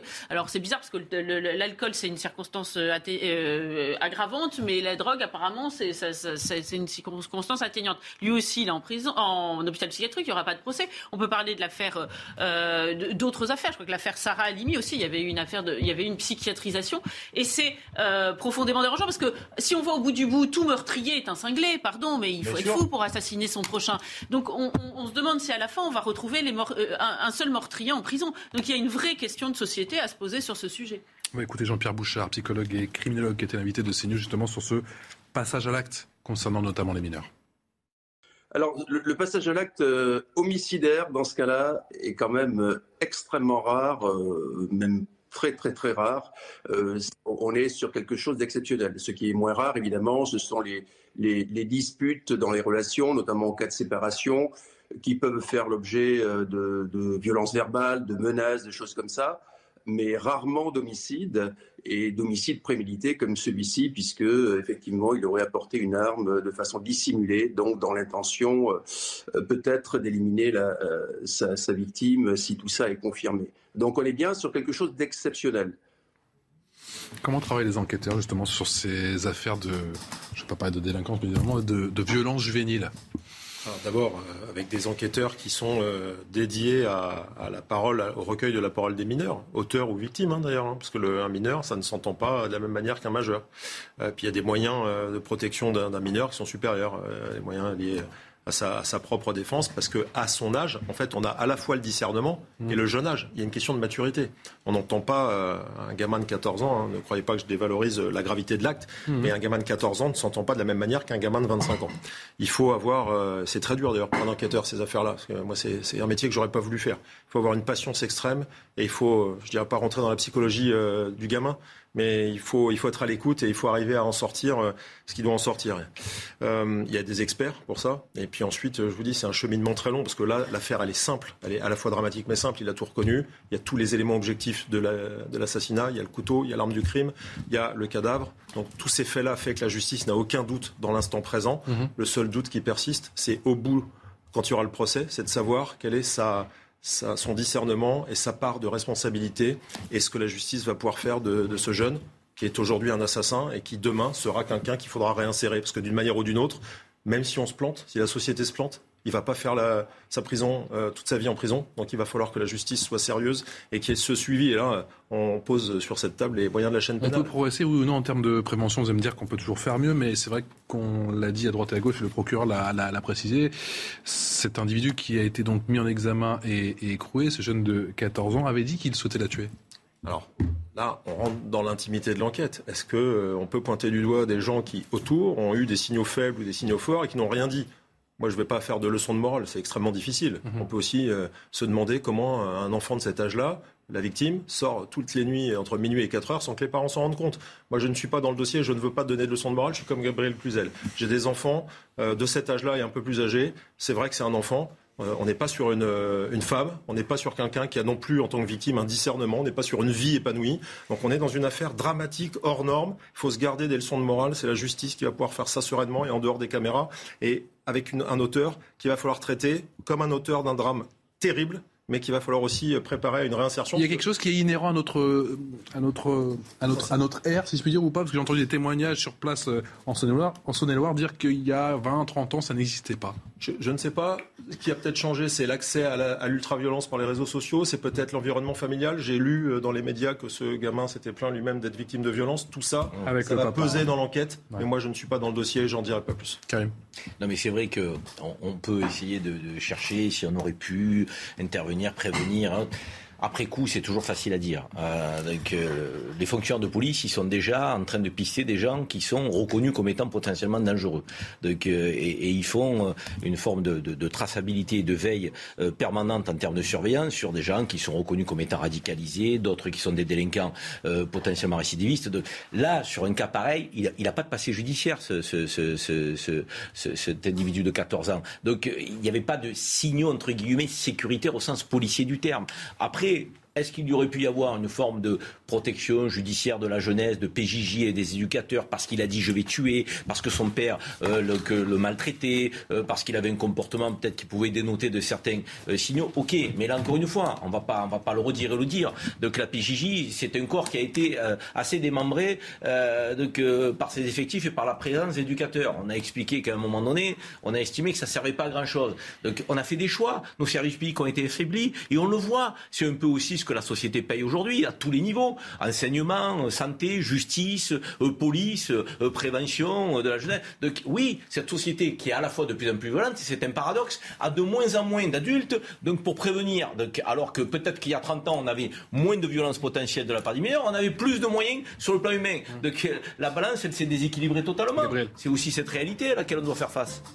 Oui, c'est quand même une société, même si les, ce genre de meurtre, a, enfin, les meurtres de ce genre-là ont toujours existé, mais euh, on, constate qu'il y a une, une, une, montée de la violence dans la jeunesse parce que euh, elle on n'a pas mis en place, ni dans les familles, ni à l'école, euh, une autorité, un, des, des, des, tuteurs, ces, ces, ces, mécanismes d'autocensure, d'inhibition, qui il n'existait plus, il n'existe plus à avoir comment dire, l'avènement fait l'avènement de l'enfant roi, eh bien ça contribue. Alors évidemment, tout le monde ne va pas arriver à ça, Dieu merci, mais ça contribue à des désinhibitions. J'en suis euh, persuadé. Merci Gabriel, Gabriel Cluzel, Karim Zerib, Jean-Sébastien Ferjou et le commissaire David Lebers. Merci à tous les cas. Tout de suite, c'est ça se dispute avec l'ami Elliot Deval. Bonne soirée.